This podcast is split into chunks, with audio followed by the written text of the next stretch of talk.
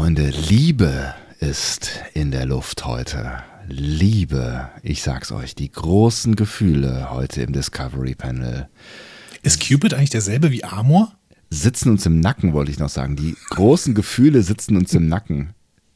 Ist ein bisschen falsch, ne? aber es ist auch eigentlich ein. Äh Fühlt sich, fühlt sich heute falsch an. Es fühlt sich für mich auch ganz schwierig an, gerade wenn mir die großen Gefühle im Nacken sind. Oh, Entschuldigung, wie wäre deine Frage? Ist Cupid was? Derselbe wie Amor. Uh, äh, Ich glaub, ja. Ja? Ich glaube ja. Ich glaube, wir haben hier die Geschichte von Amors fehlerhaftem Pfeil, die wir gleich besprechen werden. Genau, ich habe nämlich nur fehlerhaft nachgeschaut und äh, dann habe ich, ha, hab ich aufgehört zu, zu recherchieren.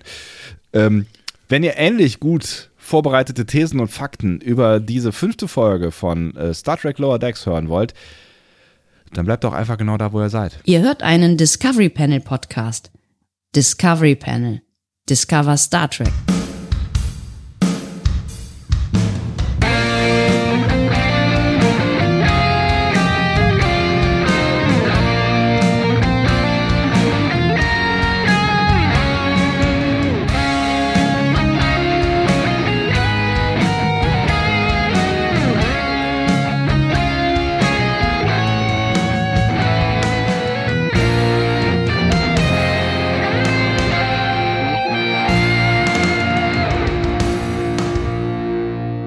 Herzlich willkommen. Wir öffnen das Discovery Panel zur fünften Folge Star Trek Lower Decks. Sie heißt, äh, wie gerade schon äh, groß und breit angekündigt und sogar übersetzt, Cupid's Errant Arrow. Schwer bis gar nicht auszusprechen. Wir übersetzen es gleich nochmal. Und zwar mein äh, Profi-Dolmetscher heute auf dem Panel Andreas Dom. und Sebastian Sonntag. Schön, dass ihr mit dabei seid. Also Cupid? Cupid ist Amor, ja? Genau, also ich würde das von Shakespeare ableiten. Ja. Cupido lag im Schlummer einst. Oh, oh, oh.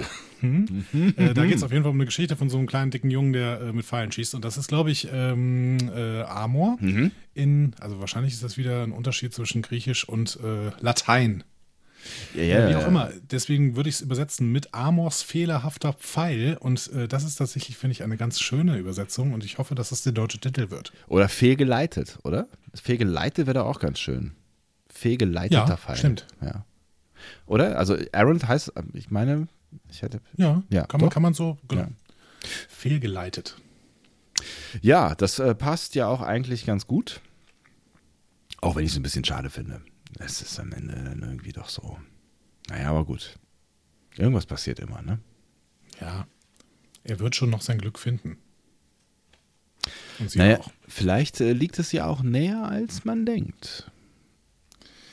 Uhuhu. So, kleines Spoiler in Richtung Theorien, die Sebastian auf diesem Panel noch aufarbeiten wird. Ja, es, ist, es, gibt, es gibt ja auch Futter für meine, äh, Mann, was habe hab ich alles schon erlebt, Theo Theorien. Du weißt gar nicht, äh, wie viel Futter. Ich werde da gleich noch größere ähm, Ausführungen zu machen. Tröge hereinzerren auf das Panel. Riesige Tröge mit Futter. Tröge mit Futter. Ähm, ich werde auf jeden Fall ähm, in dieser Folge sowieso relativ viel reden. Vorher gucken wir aber noch mal kurz ins Feedback und zwar ins Feedback zur Episode Moist Vessel, die uns ja bis jetzt am wenigsten gefallen hat tatsächlich. Also dir vor allem. Also ich fand die ja ganz Ja. gut. Ja. Ja. Ich glaube, ähm, wenn, ich, wenn ich das richtig gelesen habe, hat Björn nach dieser Episode hier, Cupid's Errant Arrow, also der liebe Björn Sülter, Ja. ne, großer deutscher Star Trek-Experte, hat nach dieser Episode gesagt, er hat irgendwie mit Lower Decks gebrochen und möchte jetzt auch nicht mehr so richtig besprechen. Zumindest habe ich so rausgehört. Aber er war ja auch kein Fan von Anfang an. Ne? Also er war irgendwie neugierig und äh, wollte der, der Sache eine Chance geben, um es mal irgendwie grob zusammenzufassen, glaube ich. Also sag, sag, sag, wenn ich was Falsches Ja. sage, aber so, Ja. so richtig Freunde waren die bisher noch nicht, oder? Das tatsächlich genau. Und jetzt äh, nach dieser Episode hat er gebrochen. Das ähm, finde ich ganz spannend eigentlich, aber dazu können wir nachher nochmal kommen, wenn wir ins Fazit gehen. Jetzt gucken wir nochmal zurück auf Moist Vessel und ich habe hier in unserem Blog geguckt, in, auf discoverypanel.de. Oh, wir haben einen Blog. Geil. Da kam einiges an Kritik daran, dass ich gegen Nolan gerantet habe. Ja, du hast ja auch ordentlich gerantet. Ne? Und es war nicht nur auf, äh, bei uns im Blog, auf discoverypanel.de. Äh, es gab auch auf Twitter das ein oder andere, was ich da äh, gelesen habe. Ähm, ich sag mal so, das Wort Frechheit ist gefallen, glaube ich. ich, ich, vielleicht sogar mehrfach, oder? Also es gab, auf Twitter waren es, glaube ich, gleich zwei Leute, die sich ordentlich mit dir beschäftigt haben, ne? in mehreren Tweets. Ja, gut. Ja. Ich lese aber jetzt natürlich nur auf discoverypanel.de die äh, Leute vor, weil das sind die Liebsten, die uns da folgen und die da kommentieren. Zum Beispiel Michael Burnham, der schreibt, ähm, oder die schreibt, der schreibt, die schreibt, Memento ist ein klasse Film von Struktur und Inszenierung her. Über Schauspielleistungen kann man sicherlich streiten. Bei Tenet ist es ähnlich, wobei hier der Hä-Faktor deutlich höher ist. Nach dem ersten Schauen habe ich den zumindest noch immer nicht ganz kapiert. Aber sehenswert ist er allemal, weil einfach viele Dinge dabei sind, die großes Kino Musik und die Spezialeffekte sind da ja auf jeden Fall zu, da zu nennen. Ausmachen ergänze ich hier. Nolans schlechtester Film, den ich gesehen habe, ist für mich The Dark Knight Rises, aber nach dem Vorgänger war es auch schwierig, den etwas auf Augenhöhe folgen zu lassen. Ja, ähm, The Dark Knight Rises fand ich auch ziemlich grottig, ja. Den ähm, mochte ich auch ähm, irgendwie ganz gerne. Aber ich, vielleicht bin ich auch ein Fan von schlechten Nolan-Filmen offensichtlich. Ja, aber ich mochte halt zum Beispiel The Dark Knight. The Dark Knight ist toll, aber ja, also der ist definitiv auch besser, aber ich finde The Dark Knight Rises, ja, ich kann verstehen, warum er ihn nicht so gerne mag wie The Dark Knight, aber ich finde, er schafft es schon stellenweise, diese Stimmung, und das fand ich das, das Große an diesem, äh, dem, dem quasi ersten Teil, diese Stimmung wieder aufzugreifen und ähm, ja, deswegen, also gerade wenn man, ich glaube, wenn man sie hintereinander wegguckt, finde ich, äh, äh, ist, ist es so ein bisschen so eine Suppe. Ja, aber schmeckt sie? Wäre hier meine Frage. Sie wird vielleicht durch Teil 2 so ein bisschen wässriger, aber ähm, sie verliert nicht vollständig ihre Güte. Ich esse sie immer noch mit Appetit. Ich finde es schön, dass er so ein bisschen offen endet, aber gut. Ähm, Gut, wir müssen auch nicht mehr weiter über Nolan reden, tatsächlich ganz, ganz im Ernst. Wir können uns beide mal Tenet angucken und dann können wir noch mal ein bisschen weiter haten, aber ansonsten. ähm, der nächste Kommentar wäre von Tao Tao. Ich möchte diesen Kommentar aber überspringen und ich sage dir auch warum. Ja. Ich möchte nicht, dass Tao auf unserem Blog alles zur Replikatorentechnik erzählt, sondern ich möchte, dass sie das bei Trekipedia tut und ihr sollt das alle dann hören. Trekipedia.de ist nicht die Adresse, auf der ihr sie findet, sondern trekipedia.podigy.io. Genau. Ayo. Da könnt ihr nachgucken und ayo, ay, ay, ay, ay, oh ayo. I was born in the 90s. Hello. Ja, da bin ich auch wieder. Ähm, deswegen gehen wir sofort zum Kommentar von Alberto 777. Wobei, wobei ich finde, ein, ein, ein Zitat können wir von Tao schon irgendwie mit äh, reinnehmen und äh, das re rezitiere ich jetzt mal kurz hier. Kekse Crystals! Danke. Oh, Kekse. Also Vikana, ähm, ich möchte das ja nicht aus den Augen verlieren. Ne? Wir haben schon öfter irgendwelche Sachen angefangen, wie Luxemburg und sowas. Ne? Aber Vikana, das möchte ich wirklich nicht aus den Augen verloren. Wirklich, ausgerechnet. Wer hätte Luxemburg, wer hätte Luxemburg erobern können? Wir, wir, wir könnten jetzt Regierungschef, wir könnten der neue Jean-Claude Juncker von Luxemburg sein. War der jemals Regierungschef in Luxemburg? Ich er war äh, Regierungschef in Luxemburg und ich möchte dir an dieser Stelle sagen, was hat Luxemburg je für uns getan? Vikana hingegen hat äh, wunderbare Kekse und wirklich, also was ist, was ist das, was ist der Exportschlager von Luxemburg? Äh, Bier, oder? Bier? Jupiler oder was? Was, was, was? Das ist belgisch bestimmt. Luxemburg Export. Mal gucken. Top Exports 2019. Es gibt doch das für alles Webseiten, oder? Electric McKinnery, was? Equipment, was auch immer. Also elektrische, elektrisches äh, Equipment für Maschinen im Wert von 2,4 Billionen. So. 2,4 Billionen? So, ich möchte nochmal sagen, was ist jetzt der attraktivere Werbepartner? Luxemburg oder Vikana, die die Wikingerkekse herstellen? Iron Steel im Wert von 1,7 Billionen. Iron Steel war ein super Film, da geht es, glaube ich, um Nazis auf dem Mond oder sowas. Ne? Der hieß Nein, anders. Vielen Dank. Sky, Alter. Plastic, Plastic Articles in Wert von 1,5 Billionen. Ich Autos. Möchte, was für Autos kommen denn aus Luxemburg? Die bauen noch gar ähm, keine, oder? Lux, Lux, äh, Lux, Lux, Lupo bestimmt, der VW. Elbarto777 möchte ich noch mal kurz zitieren, bevor wir auch zur heutigen Folge kommen. Er sagt, vielen Dank für die ersten 20 Minuten des Podcasts. Für 713 Millionen Euro haben die Gummi exportiert. Ja, Entschuldigung. Ich habe selten an einem Montagmorgen so viel auf dem Fahrrad auf dem Weg gelacht wie heute. Selten kam ich so gut gelaunt in der Schule an und dann gab es im Lehrerzimmer heute Morgen auch noch Kuchen und Kekse. Ich hatte nämlich so ein unerklärliches Verlangen nach Keksen. nach Vikana-Keksen. Das Ja, schreibt er, das schreibt er nicht mal. Das ist, das ist eine bösartige Werbeeinblendung hier, die du nicht gekennzeichnet hast. Danke für diesen tollen Start in den Tag. Nein, wir machen immer noch keine offizielle Werbung für Vikana. Nee, nur inoffizielle. Das kommt schon noch. Die Leute packen noch das Paket. Das Paket wird nämlich riesig und deswegen brauchen die ein bisschen länger. Aber ähm, Leute von Vikana, wir sind immer noch sehr, sehr bereit, eure Premium-Werbepartner zu werden. Ähm, wir können auch nur noch bei euch auf der Homepage erscheinen. Habe ich auch kein Problem mit, ehrlich gesagt. Möchte einer von euch podcasten? Über Star Trek? Jemand, der mehr weiß über Star Trek als ich? Ja, richtig. Ihr alle. Das machen die doch schon alle. War schneller. So, Sebastian. Äh, so, Andreas. Nachdem, nachdem wir weiterhin keine Kekse von Vikana bekommen haben, sollen wir vielleicht in die nächste Episode reingehen. Meinst du, das bringt uns Kekse von Vikana? Errant Arrow. Was Ich heißt das eigentlich nochmal? Amors fehlgeleiteter Pfeil. Ich habe irgendwie das Gefühl, ähm, es, ist, es ist zu früh. Es fühlt sich, fühlt sich zu früh an. Guck mal, jetzt haben wir eben hier von, wie hieß er noch gleich, äh, zu hören bekommen, äh, von äh, El Barto, 20 Minuten Spaß, ja. Und es sind nicht mal 10 Minuten hier rum. Und ähm, Nina, Nina aus der Schattenredaktion würde gerne über Kekse podcasten. ein Ich Keks-Podcast. würde auch mitmachen, ehrlich gesagt. Ich weiß nicht. Was wäre denn der Inhalt? mit Keks testen. Aber bisschen das ASMR ist auch dabei. hat sich doch, das hat sich doch auch, das ist, ist doch durchgelutscht. Nach der ersten Packung. Uh, nicht schlecht. Hm. Schöner, crosser Podcast. Cro Cross-Promo quasi.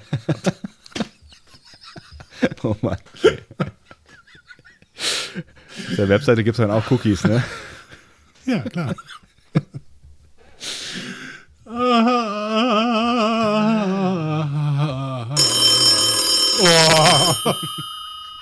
Das auch noch.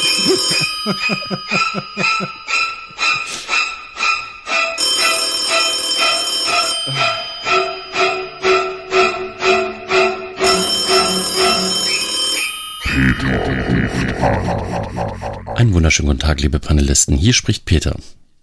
Ich bin sehr froh, dass ihr insbesondere Andreas, anders als erwartet, trotz des vermeintlich geringen Tiefgangs von Lower Decks, dieses nicht in den Boden stampft, weil ich Lower Decks sehr mag.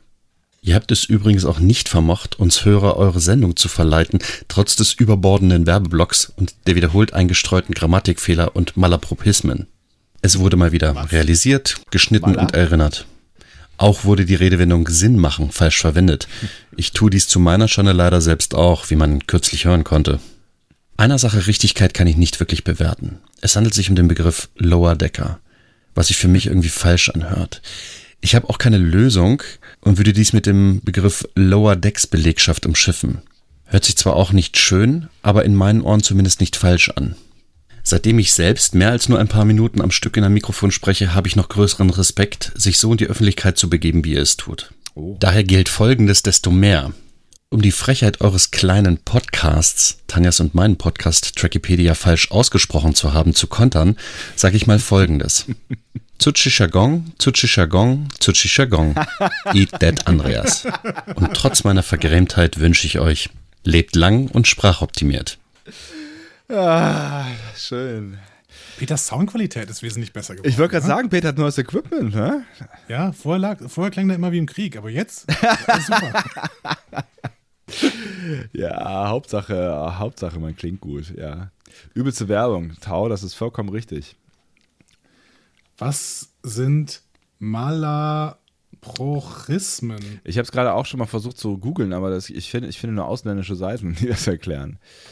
Ähm, Vielleicht gibt es das nicht, vielleicht ist es ein Neologismus. Peter hat absolute Sprachkompetenz, der darf das machen. auf jeden Fall.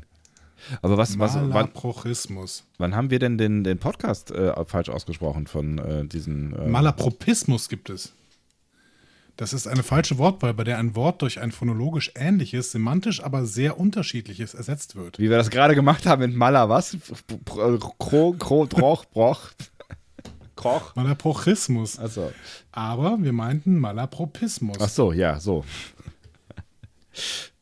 Also haben wir gerade quasi. Toll. Also ich mag, das ist, das ist mein Das Lieblingswort äh, in hat mir Peter Podcast. übrigens gerade nochmal persönlich geschrieben. Malapropismen. Er sagt Malapropismen. Okay. Schön. Gut, haben wir wieder alle was gelernt. Finde ich toll. Finde ich auch super. Jetzt habe ich, hab ich darüber vergessen, alle, alles vergessen, was er gesagt hat. Moment, ich muss mich kurz erinnern.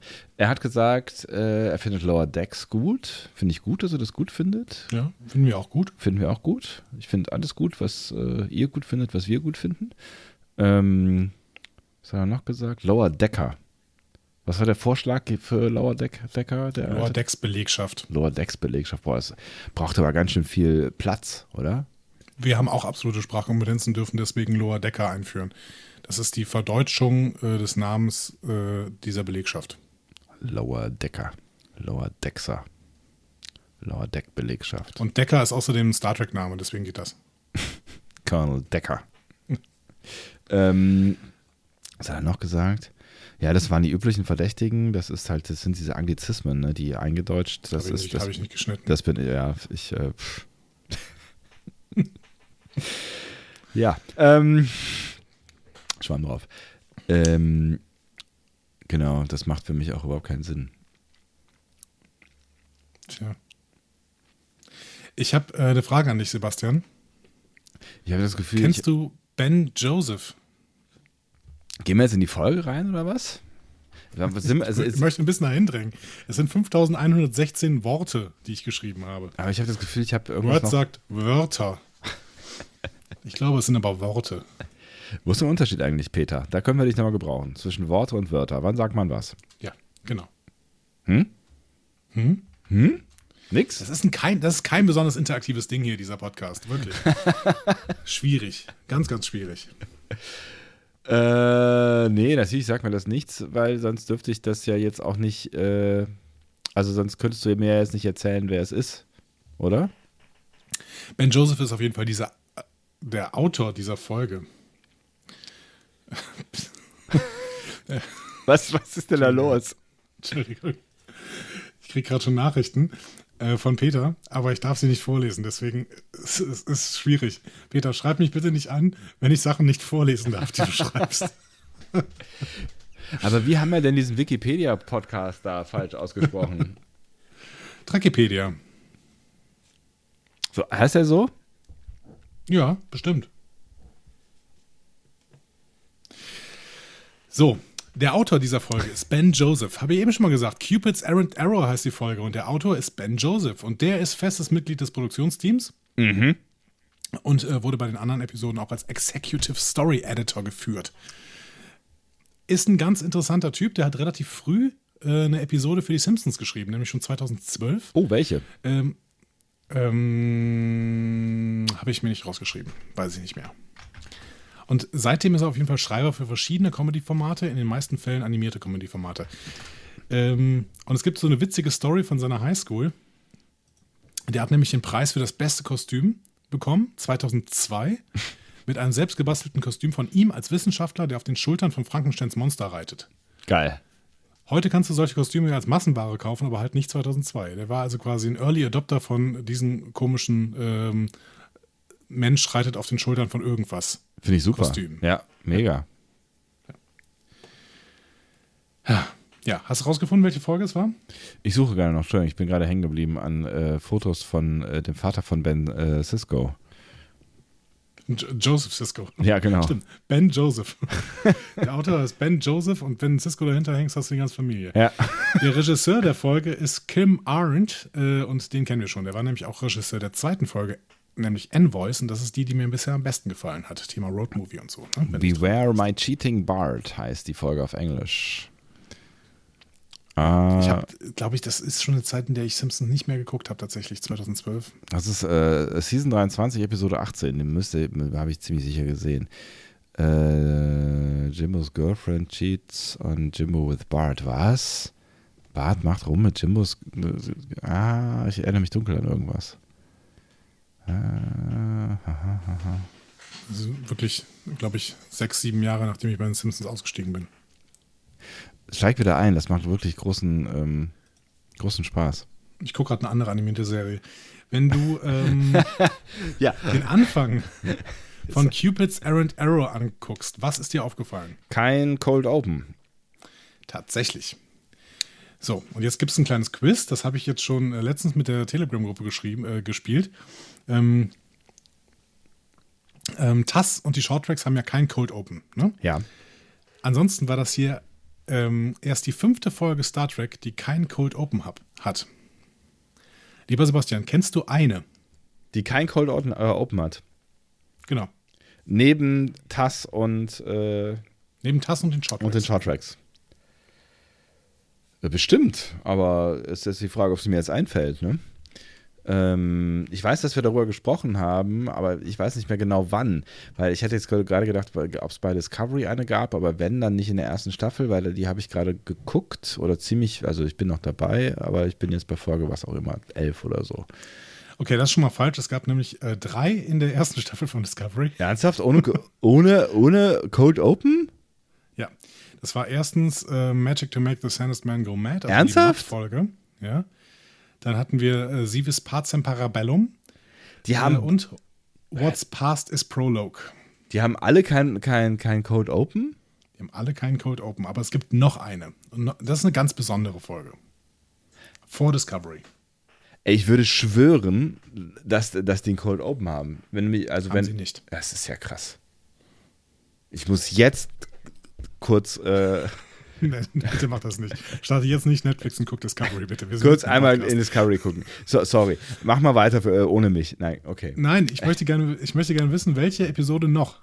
Wir Äh, haben noch eine, die keinen Cold Open hat in auch- der gesamten Star Trek-Historie. auch Vor Discovery oder was? Nur eine einzige. Vor Discovery Nein. war das. Okay. Vor Discovery. Eine ganz besondere Folge. Eine ganz besondere Folge. Die, äh, nee, keine Ahnung. Und es ergibt auch total Sinn, dass die keinen Cold Open hat. Aber es ist, es ist quasi das, ähm, es ist, es ist nicht, nicht Original Series, sondern irgendwas, was danach passiert ist. Tatsächlich, genau. Mhm. Keine Ahnung. Ich habe gerade noch kurz, kurz, nee. Komm, sag mal. Es ist Encounter at Farpoint. Ach so. Das ist die einzige Folge vor Discovery, die keinen Cold Open hat. Der, der Pilotfilm quasi Von TNG. von TNG ja, äh, hat keinen Cold Open. Und das ergibt natürlich total Sinn, weil man nach diesen ähm, 20 Jahren, die es überhaupt kein Star Trek gab, ähm, natürlich erstmal kurz die Figuren einführen musste, bevor man da irgendwelche Cold Open setzt. ja, du kannst natürlich einen Code Open setzen, aber das ist halt so, das ist dann, also vor allen Dingen, weil der, der Spannungspunkt ja auch dann erst später passiert, ne, mit diesen den Streichholzschachteln, die dann aus dem, aus dem Nichts kommen. Ähm, Streichholzschachteln. ja, die, die, fliegen doch in dieses Gitter, Du meinst das Tolian Web? danke, Grid-Ding da rein. Das ist Ähm. kein Tolian Web, ne? Bevor die äh, Star Trek-Menschen jetzt wieder aus ihren Gräbern kriechen. Aus ihren Gräbern. ähm, ja, es macht schon irgendwie Sinn, aber ich, man hätte natürlich auch ein Cold Open äh, machen können, ohne dass man die Figuren kennt, aber irgendwie macht es jetzt für die 90er und für diese Serie macht es irgendwie Sinn, ja. Ergibt es Sinn, Peter? So, wir steigen jetzt ähm, in die Folge ein mit einem persönlichen Logbuch von Bäumler. Ja. Der erzählt nämlich, dass die Cerritos die USS Vancouver unterstützt. Das ist ein Schiff der Parlamentklasse. Ähm, dazu später mehr. Ähm, und das unterstützt die daran, einen instabilen Mond kontrolliert zu sprengen. So. Der Mond sieht ein bisschen aus wie Praxis in Star Trek 6. Ne? Äh, auch der musste ja irgendwie äh, aus dem Weg geräumt werden, weil äh, ansonsten die klingonische Heimatwelt äh, zerstört wurde. Und ähm, ja, Parlamentklasse. Haben wir noch nie gesehen. Aber sieht sehr, sehr aus wie die Cerritos tatsächlich. Ja. Offensichtlich dann, aber wie wir dann später erfahren, ein bisschen mehr äh, Bums. Genau. Ich würde heute jetzt mal gerne ausprobieren, zum ersten Mal in Lower Decks die einzelnen Storystränge einzeln zu besprechen. Was hältst du davon? Ich kann es jetzt auch nicht mehr rückgängig machen, weil ich es mir so notiert habe, aber trotzdem möchte ich gerne deine Meinung hören. Finde ich scheiße.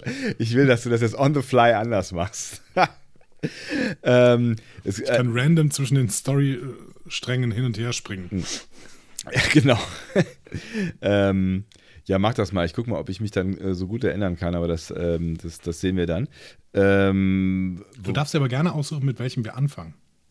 es, ja, dann mit, mit, äh, mit, mit, mit dem, äh, den du gerade angedeutet hast, nämlich mit, der, mit dem Konflikt um den Mond, weil der ist äh, gefühlt schnell erzählt.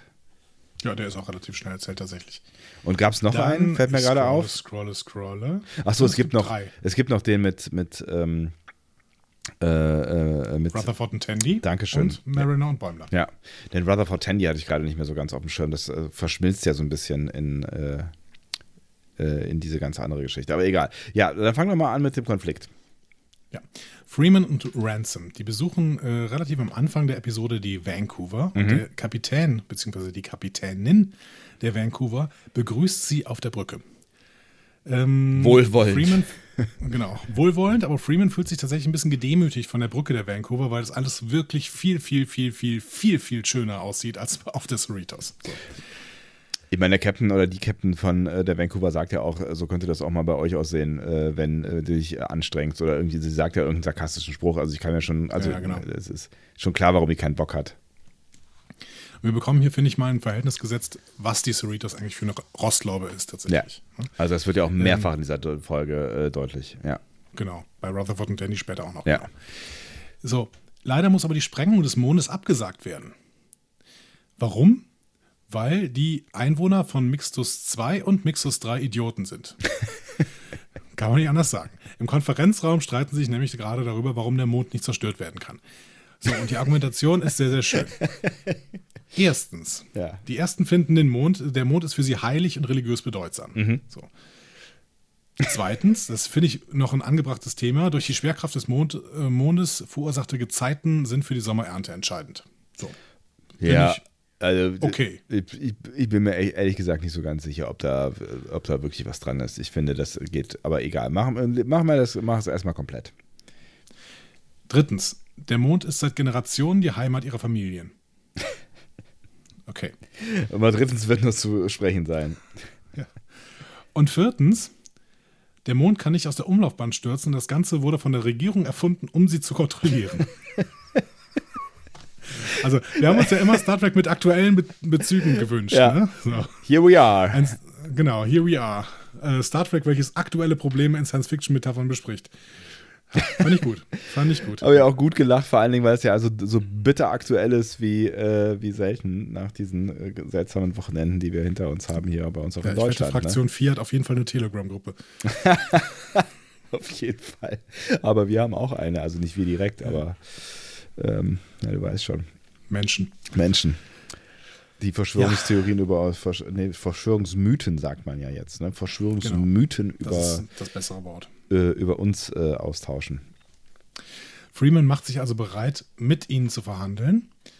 Und sie hat dann auch drei tolle Lösungen später. Ne? Nämlich erstmal äh, drei Tonnen Staub vom instabilen Mond für die Menschen, die das Ding für religiös bedeutsam halten. Ja. Ne? Erste Lösung. Ja. Zweite Lösung, Schwerkraftsysteme für die Bauern, äh, die, für die die Ernte ne, so wichtig ist, wegen den Gezeiten und sowas. Ne? Ge- Gezeiten ersetzen mit Schwerkraftsystemen. So. Und drittens, alle Stammhäuser werden auf den sechsten Mond verlegt. Der ist technisch gesehen nämlich sowieso jetzt der fünfte. Also alles gut. So. Ja, äh, fand ich sehr pragmatisch und sie sagt ja auch, we are Star Trek, äh, wir finden eine Lösung. Und, äh, sie hat nicht gelogen. Genau, We are Federation. Äh, we are Federation, ja. Ja. genau, Star Trek, Bullshit. Fände ich auch schön, wenn sie sagen würde, ne? Oh ja, Star Trek. Leute. ja, es gibt keine Lösung für diese Attila Hildmann-Alien, aber ähm, ja, mein Gott. ne? so. Die meisten von denen sind jetzt auch zufrieden und äh, die verlassen alle glücklich den Konferenzraum. Alle bis auf einen. Der hat auch eine andere Farbe. Ja. Und das ist offensichtlich der von Mixtus 2. Und das Problem ist, dass ähm, wenn der Mond, äh, der, der Mond blockiert offensichtlich die Umweltverschmutzung von Mixtus 3, die sonst komplett auf Mixtus 2 fallen würde. Ohne den Mond ist Mixtus 2 also unbewohnbar. So. Da sagt Ransom noch, ja, aber äh, wenn der Mond da bleibt, sterben halt alle auf Mixtus 3. So. Ja. Ja, und das ist ein Dilemma. Ne? Ja. Aber Freeman sagt, wir sind Starfleet, ich bin entschlossen, dieses Problem zu lösen. Das ist ein fast unlösbares Problem, aber ich bin, ich, ich schaffe das. Irgendwie schaffe ich das. So. Und ähm, dann beginnen sie extrem miteinander zu streiten. So. Währenddessen auf der Brücke, ähm, Ransom ist mittlerweile rausgegangen und Shax äh, benachrichtigt ihn dann, dass diese Orbitalplattformen nicht für niedrige Höhen ausgelegt sind. Und deswegen müssen sie manuell bedient werden. Das wird nachher für die andere Storyline noch wichtig. So. Ähm, das Problem ist, diese Orbitalplattformen gehen immer näher an den Mond ran, weil das alles so lang dauert. Und deswegen gucken sie noch mal rein, aber, der, aber Freeman diskutiert immer noch mit dem Vertreter von Mixus 2. So. Ja. Und äh, nachher sind sie dann auf der Brücke der Vancouver. Und äh, der Vertreter von Mixos 2 bittet Freeman, den Mond nicht zu sprengen, unter Berufung auf die oberste Direktive. Aber Freeman sagt, ja, jetzt hör mal auf zu quasseln. Die oberste Direktive hat hiermit überhaupt nichts zu tun. Jetzt äh, gehen wir mal weiter. Ne? Er, er, er sagt es auch so ein bisschen panisch am Ende so, ne? Genau. Ja. Und Ransom warnt auch nochmal hier, komm, die Orbitalplattformen sind nicht dafür ausgelegt, so nah zu sein. Äh, die stürzen bald da alle rein. So, ne? Und Mixus 3 wird, äh, wird überflutet, das funktioniert alles nicht gut. Wir müssen dringend handeln. So. So. Und dann kommt quasi die Lösung, weil der Vertreter von Mixus 2 sich verspricht. er sagte nämlich, ja, wir werden beide nicht mehr leben können auf Mixus 2. Und dann Freeman merkt plötzlich, Moment mal, beide? Was? Wer wohnt denn da alles? So. Und dann sagt er, ja, ich und meine Frau, wir sind halt reich. ja, und deswegen sagt Freeman dann, okay, komm, sprengt das Ding. Ja. So. Und der Typ fällt auf die Knie und schreit, damn you! Und das ist wieder eine Planet der Affen-Referenz, deswegen Affen. Ne? Ach so. Ach so. Ich muss Und zwar an die unfassbar gute letzte Szene von Planet der Affen, also von dem alten. Die, die war richtig, richtig großartig. ja, ich habe ich Äh, hab, da- ich hab da nicht mehr so richtig Erinnerungen dran, ehrlich gesagt. Ah, doch, du, du erinnerst dich sofort, wenn ich das sage. Charlton Heston liegt am Strand und äh, fällt auf die Knie und schlägt in den Sand und, und schreit auch Damn you! Und wir wissen nicht warum. Und dann zoomt die, schwenkt die Kamera raus und wir sehen den Kopf der Freiheit. Ah, Ja, ja, ja, ja, ja ich erinnere mich wieder doch, ja klar. Das alles hat auf der Erde gespielt und dann, oh, Gänsehaut. Ja. Ja, funktioniert auch jetzt wieder, tatsächlich, ja.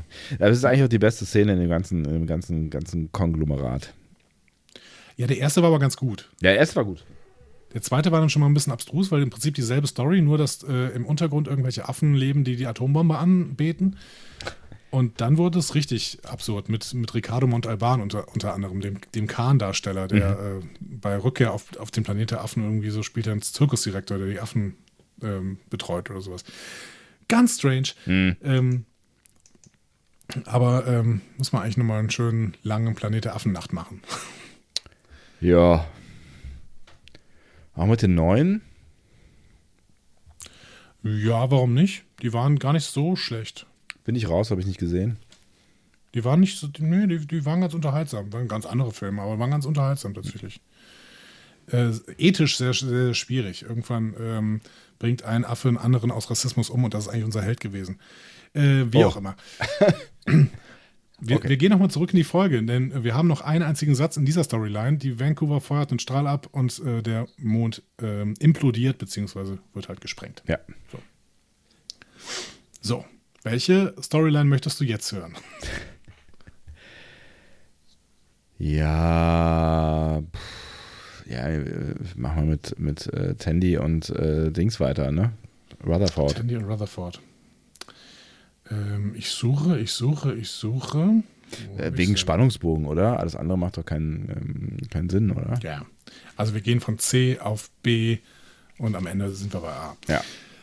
Rutherford und Tandy reparieren gerade an der Cerritos rum ähm, und sagen nochmal, dass es ein wirkliches Wrack ist. Ne? Und es äh, kann auch dann eben mal sein, dass mal kurz so ein Plasmafeuer ausbricht. Aber Rutherford, Rutherford- mag den Geruch von, äh, Genau. äh, vom, vom Schiff und äh, spricht ihn noch in blumigen Worten aus, bis er merkt, dass eigentlich sein Arsch unter äh, Feuer steht, quasi.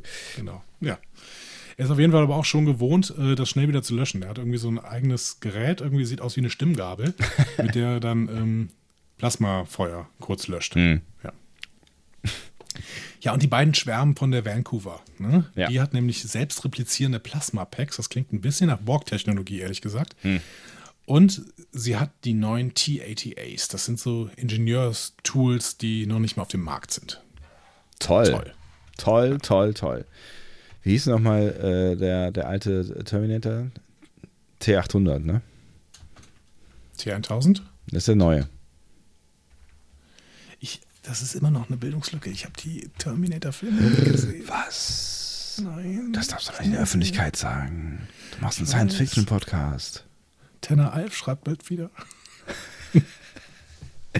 Nee, nachholen auf jeden Fall. Also ich weiß gar nicht, wie gut die gealtert sind. Also der erste ist natürlich uralt, aber ähm, auch der zweite, der könnte dich popkulturell echt in interessieren, weil der voll, der ist natürlich äh, volle Möhre 90er, ne? Ich habe gehört, dass er voll gut ist, der zweite. Also das ist äh, so die beste Filmfort Fortsetzung aller Zeiten ist. So. Ja, tatsächlich, also ich finde, ich finde, da haben sie wirklich alles, das war, es ist aber auch Zeitgeist, da haben sie wirklich alles rausgeholt, was sie irgendwie rausholen konnten und den ersten halt auch echt übertroffen. Aber der erste ist auch Zeitgeist, der ist halt, der ist irgendwie Deep 80s so, ne? Und ähm, ja, das, das, das, der, das war ein Popkulturphänomen. Das Ding war einfach, das, der, war, der war früher in der Bravo drin. In der Bravo haben die mir erklärt, wie, ähm, wie die das gerendert haben. Da, also der T1000 also, ist ja, ist ja, ähm, ist ja, hat, hat so Special Effects. Der kann sich in alles Mögliche verwandeln. Ne? Ja, genau. Ich, ähm, ich werde mir mal, wenn es wieder kälter wird in Deutschland, werde ich mir mal einen schönen äh, Kakao machen ne, und mich auf, mit einer Decke auf die Couch setzen und beide Filme hintereinander gucken. Ja, und dann dunkel machen. Dunkel machen, laut machen und ähm, das, das ist eigentlich ein Kinofilm, ne? Also vor allen Dingen der dunkel zweite. Und laut kann ich. Das ist eigentlich, eigentlich ein Kinofilm, der, der lebt halt auch durch, durch große Bilder. Ist bestimmt äh, mittlerweile in Ultra HD released, oder? Könnte sein. Und selbst Ani hat er nicht kaputt gekriegt. Ani ist gar nicht so schlimm. Ich mochte Kindergartenkopf. So, Fanny Rutherford kommen dann an der Vancouver an Gott, oh Gott, und ähm, sind extrem begeistert vom Inneren des Schiffs. Ne? Übrigens, die, die Shuttles, hast du das gemerkt, wonach die benannt sind? Äh, nee, habe ich nicht drauf geachtet. Konntest du auch nicht. Die sind, äh, die heißen Marpole, Fairview und Kitsilano. Ähm, und das musste man dann googeln, weil äh, das weiß wirklich keiner, dass das tatsächlich Stadtteile von Vancouver sind. Ach was. Ähm, aber gut, man ist hier offensichtlich detailverliebt und deswegen macht man sowas. Von mir aus. Ähm, ganz kurzer Schwenk. Mariner ist äh, mit den beiden angekommen und die merkt einfach an, dass das alles nicht anders aussieht als Cerritas. Eine Behauptung, nach der sowohl Tandy als auch Rutherford extrem lachen. Ja, richtig. Weil es sieht halt, also, ne, also als die, wo die da angekommen sind, in dieser Halle, dieser riesen Empfangshalle, ja, mit dem großen Vancouver V und so. Und also, nee, es sieht ja. schon anders aus. Aber auch die Halle der Cerritos ist groß, ne? Ja, stimmt. Nur als, als Ingenieure sieht man halt ein bisschen mehr, ne? Und die ähm, fahren dann fort, äh, erzählen sich noch ein bisschen was über das thermische Netz des Schiffes und so weiter. Ne? Mm, dann kommen die beiden zu Lieutenant Commander Ron Docent. Äh, der begrüßt sie an Bord der Vancouver. Mhm. Ron Docent wird übrigens gesprochen von Matt Walsh. Mhm. Kennst du Matt Walsh? Kennst du garantiert, wenn du ihn mal googelst oder sowas. Wir sollten die Gaststars von Lower Decks mal öfter in den Blick nehmen. Die sind nämlich überragend und auch oft bekannt. Matt Walsh kenne ich aus Veep und aus Brooklyn 99. Der hat äh, sehr gerne einen Schnauzbart. Damit sieht er nämlich am äh, witzigsten aus. Der wird geschrieben L-S-T-W-A-L-S-H. Matt Walsh. Ja, kenne ich. Aber woher? Hm. Kenne ich auf jeden gesagt, Fall. Ja. Brooklyn 99. Ähm, ein, ein, ich, die die ähm, Amerikaner würden sagen Funny Bones. Mhm. Man kann immer über ihn lachen, egal was er tut. Okay. Ja. Ähm, genau. Äh, der, der hat neue Aufträge für die beiden. Ne? Und ähm, weil er jetzt alternative Lösungen für die Mondsprengung sucht. Ähm, und deswegen sollen sie äh, äh, Diagnosen auf dem Simulations-Mainframe durchführen. Whatever. Auf jeden Fall gibt ja. er ihnen beiden einen T-88 und sagt ihnen, weil er ihre Begeisterung sieht, dass äh, die oder derjenige, der zuerst seine Diagnose beendet hat, den T-88 behalten darf. Hui. Ja, und Tandy haut ihm daraufhin eine runter, um zu testen, ob das ein Traum ist. ja. Eine sehr, sehr schöne Reaktion, nicht zu sagen, zwick mich mal, sondern einfach dem Gegenüber eine runterzuhauen. Ja, finde ich auch super. ja. Ja, und die beiden haben dann wirklich eine großartige Zeit. Ne? Die, die äh, machen Diagnosen in Jeffreys Röhren der Vancouver und staunen darüber, wie schnell die T-88 sind und träumen davon, in ihren jeweiligen Abteilungen das Tool bei ihrer Rückkehr zu genießen und zu preisen und gefeiert zu werden dafür, dass sie das haben. Ja, ne? und haben beide eine, äh, äh die, die gleiche Allmachtsfantasie quasi, nur einmal in Engineering und einmal in, äh, in der Medizinabteilung. Genau. Ähm, Rutherford bemerkt dann, dass Tandy schon mehr Diagnosen abgeschlossen hat als er, also aktiviert er sein Implantat, um noch schneller zu werden. Arsch. So, und die beiden challengen sich dann die ganze Zeit und immer noch im Challenge-Modus ähm, leisten sie dann bei Docent Bericht. Ne? Also da kämpfen sie sich quasi noch hin. Und tatsächlich waren sie gleich schnell. Und damit, sagt Docent, sind sie jetzt beide Crewmitglieder der Vancouver. What? Und die beiden sind erstmal verwirrt und sagen, hä? Ja. Äh, und er erklärt, ja gut, ich habe euch doch gesagt, der, der zuerst fertig ist, und das wart ihr beide jetzt, äh, kriegt seinen T-88 als Mitglied der Vancouver. Ja. Mhm. Das wollten die beiden jetzt eigentlich nicht. Ja, sie sind sich nicht so ganz sicher am Anfang, ne? Aber es war auf jeden Fall sind sie überrumpelt, so, ne? Also es ist so, okay, eigentlich, hm, weiß nicht, so. Genau. Hm. Ja, aber Dawson fängt gerade sofort an, die Überweisungsaufträge zu schreiben. Seine Oma hat nämlich in der Nähe eines Admirals gelebt und deswegen ist das alles kein Problem. Ja, und das ist ein ganz geschmeidiger Kerl. Ja, und dann denken Tandy und Rutherford drüber nach. Die gehen in ihre Quartiere und liegen dann so und überlegen, hm, die Vancouver ist schon ein tolles Schiff, aber die Cerritos und unsere Freunde, die sind auf der Cerritos. Hm, naja, die beschließen dann auf jeden Fall, Dawson zu bitten, ihnen zu erlauben, auf der Cerritos zu bleiben. Mhm. Tandy ist allerdings besorgt, das könnte Dawson doch verärgern. Aber Rutherford sagt, ach, das ist ein Profi, der wird das schon verstehen. Denn Rutherford hat ja vor zwei äh, Folgen die Erfahrung gemacht, dass Führungskräfte mit solchen Entscheidungen sehr, sehr gut umgehen. Hm? Ja, durchaus. Ja. Und dementsprechend ein kleiner Callback hier, dass er sagt, ja gut, das ist ein Profi, der wird das verstehen. Ja, äh, Dawson ist aber nicht so ein Profi. er ist sofort wütend auf Rutherford und Tandy, als ja. sie ihm das erzählen. Und sagt, ja gut, ich habe den Überweisungsauftrag bereits geschrieben, ich muss hier nur einmal noch klicken und dann äh, ist er weg und dann ist alles gut. Sagt man eigentlich Überweisung, das heißt doch irgendwie anders, oder? Überführung, äh, Versetzung, Versetzung. Versetzung ne? ist super. Versetzungs, Versetzungsantrag Versetzung. oder sowas, genau. Ja. ja, Tandy sagt ihm, dass sie äh, nicht gegen ihren Willen versetzt werden darf, ne? aber Dawson äh, ignoriert sie und erinnert sie daran, äh, dass seine Großmutter den Admiral kennt. So. Und dann schlägt Tandy ihm das Pad aus der Hand und sie und Rutherford beginnen es einander zu geben, so hin und her zu werfen. Ja um Dawson davon abzuhalten, sie zu übertragen. Und sie rennen dann aus dem Büro und er jagt sie wütend. Mutiger Move, ne? Also das hätte auch ein Karriereende bedeuten können. Ja, schon. Und ich finde schon spannend, wie, wie anders Dawson hier reagiert als die Führungsoffiziere des Cerritos. Aber es, es wird ja nachher nochmal erklärt. Ja. Ne? Auf der Flucht äh, stürzen sich die beiden dann in eine Jeffreys-Röhre und schaffen es, in den Turbolift zu steigen. Und während Rutherford die Turbolift-Steuerung umleitet, versucht Tandy Dawsons Passwort für das Pad zu erraten. ja, nicht schnell genug. Dawson schafft es, die Tür zu öffnen. Er droht sie zu betäuben, mhm. es sei denn, sie geben ihm seine Pets zurück, beziehungsweise sein Pet zurück. Ja. Und Rutherford fängt sich dann auch Treffer in Knie und Hand ein. Ja. Au! Ich spüre meine Hand nicht mehr. ähm, und ähm, in dem Moment meldet sich Tandy erfolgreich bei Dawsons Pet an. Sie vermutet nämlich richtig, dass Dawsons das Passwort Riker verwendet. äh, hervorragend. Ja, Riker ist offensichtlich berühmt in dieser Zeit. Dazu können wir nachher noch mal ein paar Überlegungen ab, äh, abschließen. Ja, offensichtlich ähm, sind die ja irgendwie alle Popstars, ne? Aber ja.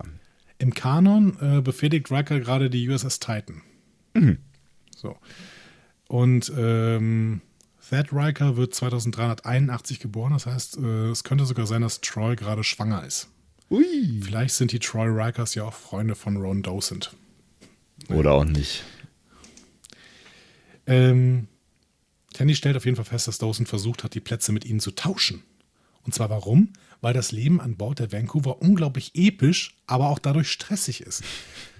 Er merkt an, dass sie oft Raumstationen abschleppen und Dyson-Kugeln kalibrieren müssen. Mhm. Dyson, also eine Dyson-Sphäre haben wir bis jetzt nur einmal kennengelernt in Relics. Ne? Das war diese TNG-Folge, wo ähm, Scotty auf die TNG kommt, auf die Enterprise D. Mhm. Großes äh, Dings, was übrigens ähm, auch äh, äh, durchaus eine, eine Theorie ist, die in der Wissenschaft ähm, Verwendung findet. Ne? Also quasi etwas um eine Sonne herum zu basteln und äh, daraus die Energie zu ziehen. Ähm, so, grob gesagt, sehr grob gesagt. Ne? Das ist das, so eine Dyson-Sphäre? Mhm, genau. Also du baust halt irgendwie äh, quasi ähm, was Künstliches um die Sonne drumherum und ähm, absorbierst damit oder nimmst die Energie, die Sonnenenergie äh, auf in irgendeiner Art und Weise. Hm. Aber warum musst du das denn überhaupt komplett um die Sonne rumbauen? Da gibt es da gibt's irgendeine Theorie von diesem Dyson halt, ähm, der begründet. Das ist ja von den Staubsaugern, ne? Ja, genau. Ähm, der begründet, ähm, war, äh, war, warum das so sein. Also das ist, ich habe da irgendwann mal, ich weiß es leider nicht mehr, ich habe da irgendwann mal ähm, einen Beitrag zu gehabt und habe tatsächlich, und dieser Beitrag hatte tatsächlich auch ähm, aus der, aus der TNG-Folge äh, die ganze Zeit Ausschnitte drin. Ich suchte mal raus. Vielleicht kann man den auch irgendwo Warum? hören. Warum bauen wir eigentlich keine Solaranlagen in, ins Weltall, die sich mit der Erde um die Erde rumdrehen und die ganze Zeit Sonnenlicht auffangen? Ja, könnte be- bestimmt Sinn ergeben, könnte ich mir gut vorstellen. Muss halt nur überlegen, wie du den Strom nach unten bekommst. Und das ist, glaube ich, das größte Problem, weil wir kriegen ja schon Probleme hier, wenn wir, ähm, ne, du könntest ja auch einfach äh, die Wüsten in, zum Beispiel auf dem afrikanischen Kontinent zustellen, so, ne? Ähm, was, glaube ich, auch schon, wenn ich das richtig, äh, mich äh, richtig erinnere, auch ausreichen würde, wenn du einfach alle Wüsten äh, auf dem afrikanischen Kontinent vollstellen würdest, äh, locker ausreichen würde, um die Energie für die äh, Erde herzustellen. Und du musst sie halt transportieren. Energie ist halt schwer zu transportieren. Und wenn du so, allein so ein Kabel irgendwie nach Europa legen würdest, dann wird, wird wahrscheinlich 90 Prozent der Energie auf dem Weg verloren gehen. Und äh, das in den Weltraum ist nochmal deutlich weiter. Ja, spannend. Also so über Solar die Energieprobleme zu lösen, finde ich sowieso eine ganz gute Idee eigentlich. Ja, Bis voll. die Sonne verglüht, dauert noch ein paar Jahre. auf jeden Fall. Das ist eine super Sache. Und, und so einfach eigentlich. Gut. Also, die müssen eine Dyson-Sphäre äh, kalibrieren und sie müssen teilweise in die Vergangenheit reisen, um Menschen zu töten, die schlimmer sind als Adolf, als Adolf Hitler. So, sagt Dowsett. Klingt nach einem Scheißjob, zugegebenermaßen. Genau. Der möchte jetzt auf ein kleineres Schiff und ein einfacheres Leben führen und entschuldigt sich deswegen für sein Verhalten und bittet darum, den Vorfall geheim zu halten. Ähm, denn immerhin hat er ja auf Rutherford geschossen. Ja, Tandy erpresst ihn dann quasi und sagt, ja gut, wir können das gerne geheim halten, aber hier Überweisungsauftrag bitte löschen. Ne? Und das macht er auch sofort. Versetzung, Ja, genau, Versetzung. Entschuldigung. Bitte. Ich, ich habe mir überall Überweisungsauftrag hingeschrieben, deswegen ist es äh, schlecht. Vielleicht musst du noch einen Überweisungsauftrag Ähm. tätigen. Vergiss den nicht. Ja, tatsächlich, genau. Und musste meine Bankgeschäfte noch machen, hatte die ganze Zeit was anderes im Kopf. ähm, Rutherford bittet ihn dann, ihnen auch ein paar T-88s zu geben. Ne? Das will er erst nicht, aber Rutherford erpresst ihn dann nochmal und sagt so, ja gut, mein Implantat hat hier halt alles aufgezeichnet. Ne? Also äh, kein Problem fürs Kriegsgericht. Dann, äh, kriegen sie Uiuiuiui. dann auch noch ein T-88. Ähm, und zwar nicht nur einen, denn zurück an Bord der Cerritas sind Tandy und Rutherford erstmal froh, zurück zu sein. Auch wenn die Cerritas sich eben im Zustand befindet, in dem sie sich halt befindet. Aber sowohl Tandy als auch Rutherford haben noch säckeweise T-88s geklaut. So. Sehr dann lachen sympathisch. sie und sagen, und genau deswegen sind wir gute Freunde.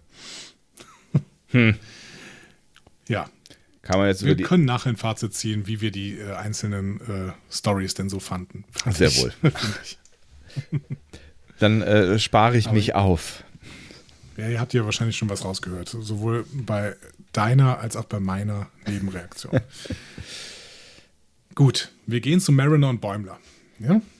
Finally. Ähm, Bäumler steht am Anfang in seinen Quartieren und ähm, äh, der hat ja auch gerade quasi sein Logbuch ähm, erzählt und er ist extrem aufgeregt. Ja. Das Projekt mit der Vancouver bedeutet nämlich, dass er mit seiner Freundin Barbara Brinson ein Mittagessen haben kann. Erste Frage: Barbara Brinson und Bradwood Bäumler? We are the four bees. Ist das hier Marvel oder Elfie Donnelly? Zufall? Na, vermutlich nicht, ne? Ja, Familie Blocksberg auf jeden Fall. Äh, Alliterationsfreaks äh, in der, im Writers Room. Ja, nicht nur da. Mariner ist auf jeden Fall, also bei deine Eltern offensichtlich auch. Mariner ist auf jeden Fall skeptisch, In dem Fall etwas ungeschickt. ob äh, Barbara Brinson überhaupt real ist. Hm? Und sie fragt dann auch, ob sie zum Holodeck gehen müssen, um sie zu treffen. Worauf Bäumler antwortet, dass er das nicht mehr tut. Okay. Ja, nächste, nächster Hinweis darauf, was da im Holodeck geschieht. Ne? Ja, ist richtig. Nach der letzten Woche wissen wir das jetzt auch langsam immer mehr. Ja. Ähm, Bäumler sagt, dass seine neue Freundin so real wie ein Hopped-Up Q am Captain Picard's Day ist. Da bin ich, äh, Äh, ganz gut gefallen. ja. Punkt. Ja, ne, Punkt. ähm, also nur um euch das nochmal kurz, also ihr wisst das, ihr wisst das alle besser als wir, aber es sind auf jeden Fall zwei Episoden, auf das hier quasi einen Bezug darstellt. Vor einem Jahr war es noch nur eine, nämlich The Pegasus ähm, bei Star Trek TNG. Ähm, und da wird der Captain Picard Day gefeiert. Im Allgemeinen sagt man am 16. Juni in unserem Kalender. So. Und die andere Folge, auf der es da in, auf die es da eine Anspielung gibt, ist Remembrance von Picard. Die, der Pilot von Picard und da steht Jean-Luc ja vor seinem Banner. Ja, und äh, im, im, im Shorttrack. Im Shorttrack? In welchem Shorttrack? In dem Shorttrack vor Picard, wie hieß das Ding denn? Children of Mars? Genau, das ist auch Picard Day. Ist da Picard Day? Ja, klar.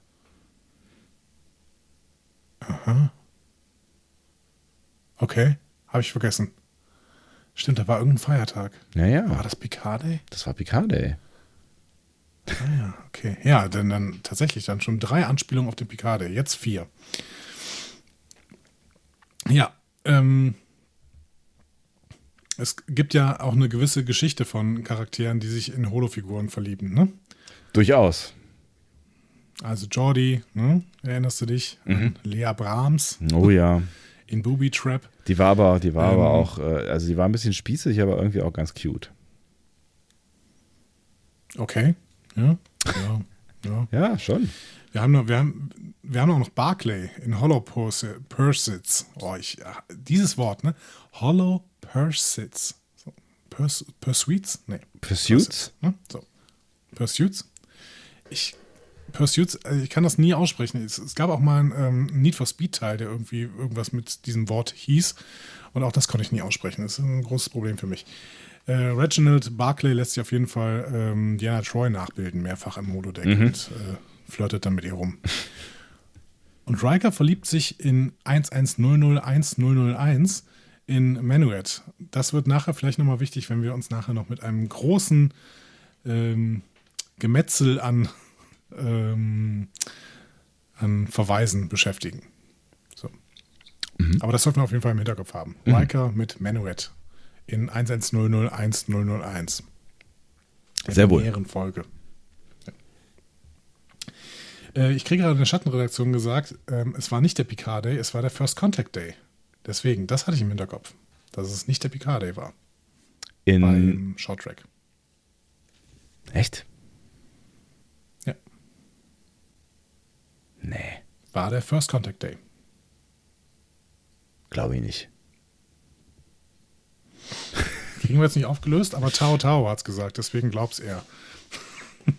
Aber Tao Tao hat auch gesagt, ja, als ich gesagt habe, äh, es war, äh, äh, es war der, es war äh, der, äh, der Children of Mars war äh, Picard Day.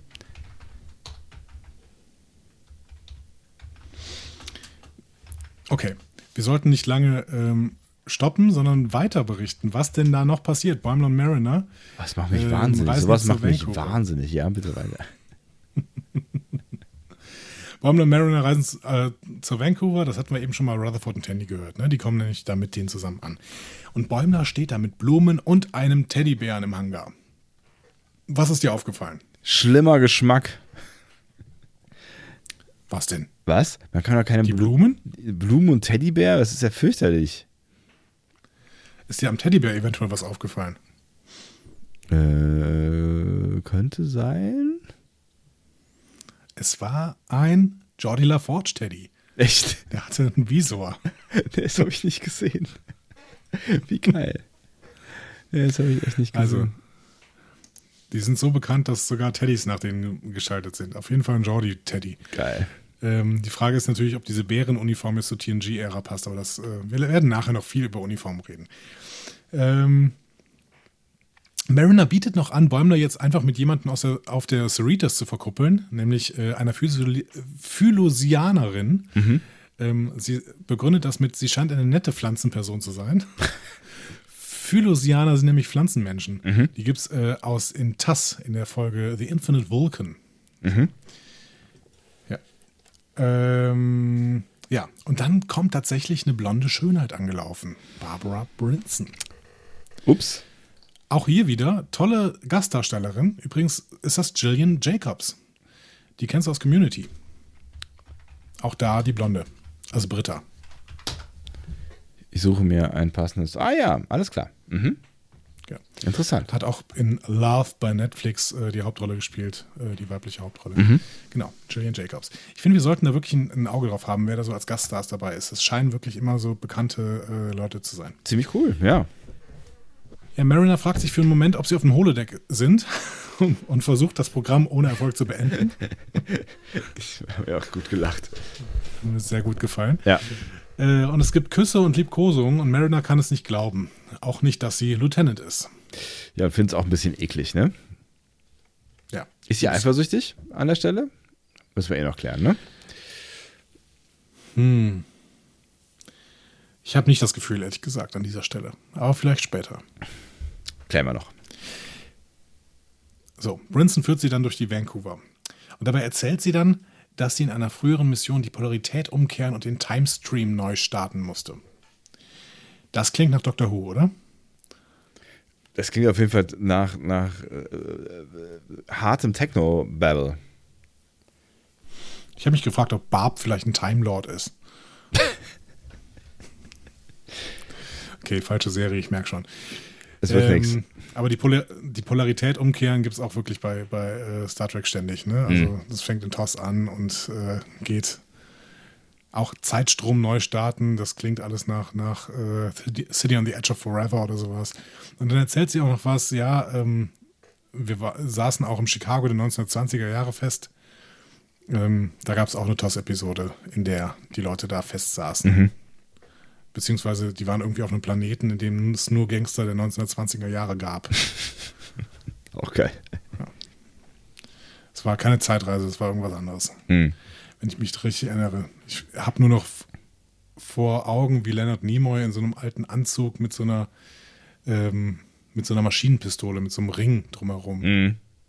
Ja, das. Bild kenne ich auch, aber ich glaube, ich habe die Folge nie gesehen. Bist du da noch nicht? Wahrscheinlich. Wahrscheinlich äh, zweite oder dritte Staffel. Ja, ich, ach, ich vegetiere ja bei TOS, vegetiere ich so vor, vor mich her. Das ist so. Immer dann, wenn ich so gar nichts mehr weiß, mit mir anzufangen, dann gucke ich eine Folge TOS. Ja, aber dabei ist so viel zu holen bei diesen alten Folgen. Ja, ich weiß. Ich, ich bin auch jedes Mal, denke ich wieder so, Alter, es war ziemlich geil. Warum guckst du nicht öfter? Die treffen dann ein anderes Cerritos Besatzungsmitglied, Lieutenant Jet.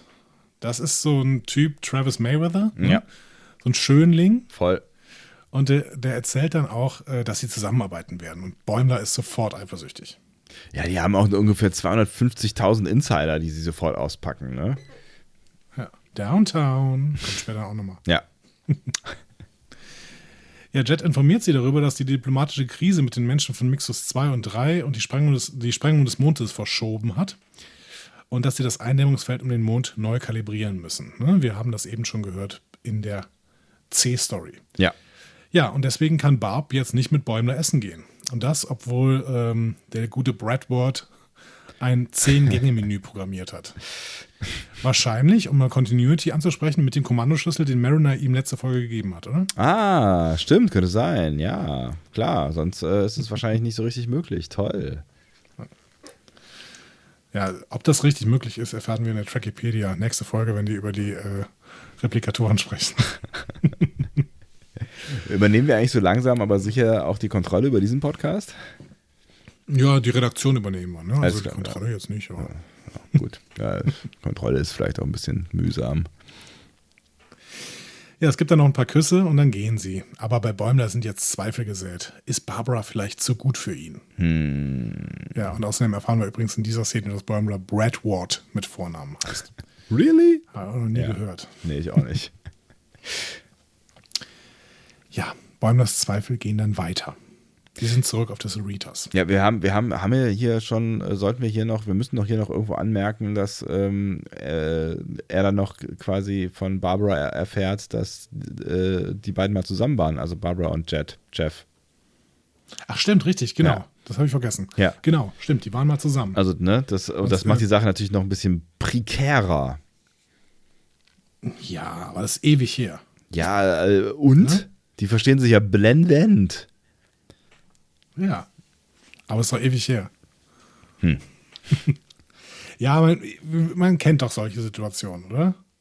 Ja, ja, Freundin trifft Ex-Freund, äh, versteht sich gut mit ihm, eigentlich eine total normale Sache, aber irgendwie kann man sich nicht freimachen von Eifersucht. Ja, und vor allen Dingen, äh, wenn du halt gerade irgendwie vier Wochen in einer Fernbeziehung bist, wo du dich vielleicht zweimal gesehen hast, so, ne? Also das ist ja auch Ja. jetzt, äh, also dass da, dass da Zweifel, äh, oder das heißt Zweifel, aber dass da Unsicherheiten im Spiel sind, würde ich ihm jetzt nicht, also er ist ja eh ein unsicherer Kerl, der arme Bäumler, aber ähm, Das Gute Ja. ist natürlich, dass Jet of the Cerritos ist. Ne? Und auch war. Dementsprechend konnte der jetzt auch die letzten vier Wochen da irgendwie nichts starten. Ja. sowas.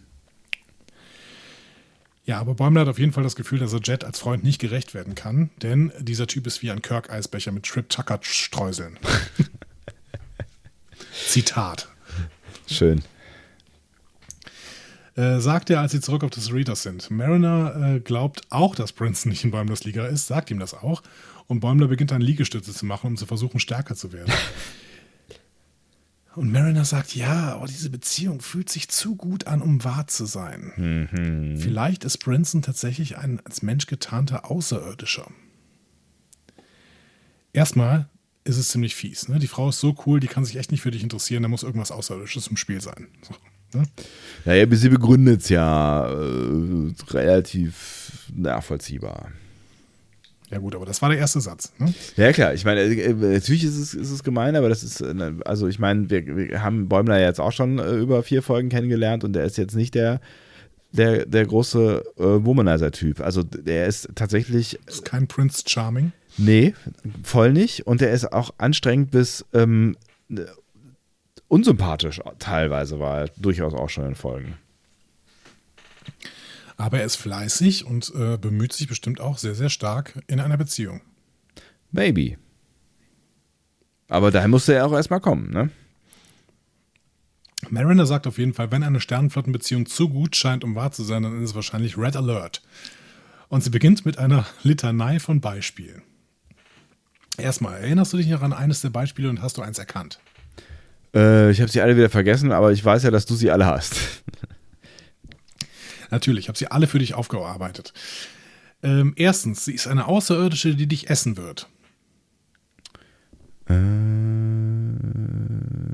Klingelt irgendwas? Nee, Essen. Essen war bestimmt Toss, oder? Nee, war DS9 ähm, am ehesten. Nämlich äh, The Muse. Jack Sisko, der ähm, verliebt sich da quasi, also beziehungsweise eine ältere Frau verliebt sich in ihn und raubt ihm seine Lebenskraft, also saugt ihn aus. Oh, da klingelt gar nichts bei mir. Echt? The Muse. Und ist, wo ist denn, wo ist denn das denn so grob? Ich würde tippen, vierte Staffel würde ich tippen. Ich weiß aber nicht genau. Auf jeden Fall ist Jake nämlich schon Schriftsteller, aber noch nicht im Krieg, meine ich. Hm. Ja, dann kann es ja eigentlich fast noch äh, irgendwie vierte Staffel sein, ne? Ähm, während du googelst, Hm. Nummer zwei. Oder ein romulanischer Spion. Ach, da, da ist Troy auch mit dabei. Also Loxana Troy.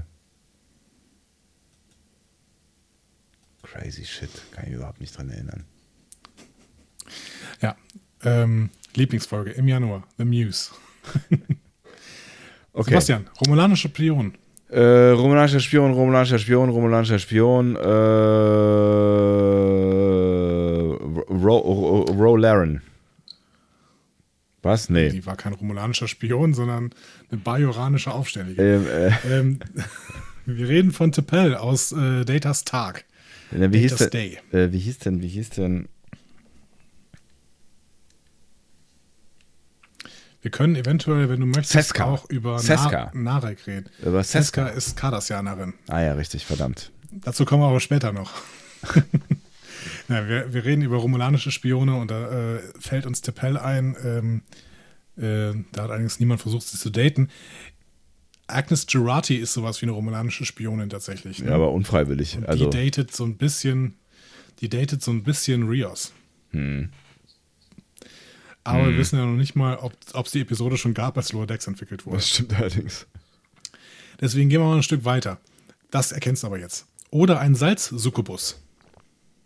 Ja, das ist die, die, äh, die TOS-Folge, das ist nämlich die erste Staffel, deswegen kenne ich sie schon, äh, wo ähm, wer, wer fällt denn nochmal? Also zuerst Kirk und dann ähm, auch Pille, ne? Also Bones. Und sie sind Genau. die nicht nacheinander in Love dann mit der, mit diesem, mit der, mit dem Girl da, was nachher doch nur so ein so harte Ja, Knutschflecken hinterlässt. Also erstmal ist es die allererste ausgestrahlte Track-Episode, The Man Trap. Mhm. Ne? Und äh, die Lebensform heißt M113 und tatsächlich war das McCoys alte Freundin, nämlich Nancy Crater. Ah, genau, richtig. So war das, genau. Und die, da, da, dann ist irgendwie alles so ein bisschen seltsam, als sie sich wiedersehen, ne? Genau. Genau. Und dieser Salzzuckerbus verwandelt sich dann aber nicht nur in Nancy Crater, sondern auch in andere äh, Leute äh, und versucht, alle möglichen Crewmitglieder zu verführen, sogar Uhura. Aber Uhu- Uhura ist die einzige, die darauf nicht ein, reinfällt. Ne? Also bei Uhura war es dann als Typ, so fortschrittlich äh, waren sie dann doch noch nicht in den 60ern. Mhm. Ja. So, jetzt musst du eins erkennen. Ja? Habe ich doch Oder ein gerade. Android. Bitte was, Entschuldigung? Ja, das stimmt. Noch eins muss er erkennen. Oder ein Android. Äh, oder ein Android. Äh, ja, gut, das kann, kann natürlich PK sein, ne? Also, äh, und äh, Dash. Also, Ja, ginge. Es gehen auch noch zwei TOS-Folgen und eine äh, du auch. ach so, hier, ähm, äh, die wir als Lieblingsfolge besprochen haben. Wie hieß sie denn noch Genau. gleich? Ähm, What a little girl's made Ah, natürlich, what a little girl's made. girl's made of. ja, stimmt, stimmt, stimmt, stimmt, stimmt, stimmt. Sugar and spice and everything nice that what little girls are made of. Ähm, ja, What Little Girls Are Made of, ähm, wo sich Nurse Chapel in ein Androidenduplikat ihres alten Freundes Roger Corby verliebt. Beziehungsweise Und, schon äh, verliebt es gibt noch eine war. TOS-Folge. Ja. Genau. Es gibt noch eine TOS-Folge, Requiem for Methusalem. Äh, da verliebt sich Kirk in Rayna. Auch die ist ein Android. Okay. Äh, noch zwei Beispiele. Ja. Oder ein Changeling. Hm? Ja, das muss ja DS9 gewesen sein. Mal kurz überlegen. Wer war denn? Wer hat sich denn in einen, einen Changeling verliebt? Das kann ja eigentlich nur Doktor gewesen sein, oder? Ähm, ja. Also würde ich jetzt, ich weiß es gar nicht genau, aber auf jeden Fall, wenn man Changeling sagt, dann ähm, bezieht sich so schon auf DS9, ne? auf die im Deutschen Wechselbelger, Ja. die Gründer des Dominions. Also Odo, vielleicht Odo. Und verliebt sich auch in Odo. Ja, aber es war dann wahrscheinlich doch irgendwas sowas wie, äh, ähm, das muss ja hinterher erst herausstellen, dass es ein Changeling ist, quasi. Ja, wie zum Beispiel als Odo Kira äh, alles ähm, seine Liebe gesteht. Ach so. Und Ja, gut. Kira sich dann verwandelt in den Changeling. Ja, das könnte sein, natürlich, klar. Ähm, und zuletzt, auch noch ein schönes Beispiel, äh, auch noch eine schöne Anspielung. Einer dieser sexy Menschen in Stramplern, die dich ermorden, nur weil du auf Gras gehst. Weißt du das noch? Ein Stramplern. Ja. auf Gras gehst. Aber ach, da gab es doch diese, diese, ähm, das, war, war das eine TNG-Folge, Ja. auf diesem strangen Planeten waren mit diesen seltsamen Leuten, die äh, äh, alle so Genau. voll in Love and Happiness waren, aber äh, Ja. auch hatte ein hartes Regel. Äh, Genau. Genau, ja. Auch irgendwie so, so, eine, so eine faschistische äh, Seite hatten, ne? Ja, das war irgendwie krass. Also sie waren alle äh, voll in Love und voll die Hippies und dann hat Wesley mit so ein paar ähm, leicht bekleideten Menschen gespielt und ist ins Gras gefallen. Ja. Und, dann war ähm, aber es Schluss gab mit dann quasi Todesurteil. Ja, Ah, ja, genau, Äh, richtig. Die Und dann haben die, Justice. Und dann haben sie lange darum gekämpft, ähm, auch wieder oberste Direktive und so weiter, ne? Äh, Jake da, äh, Jake, äh, äh, Dings Wesley da wieder rauszukriegen. Und ähm, Ja.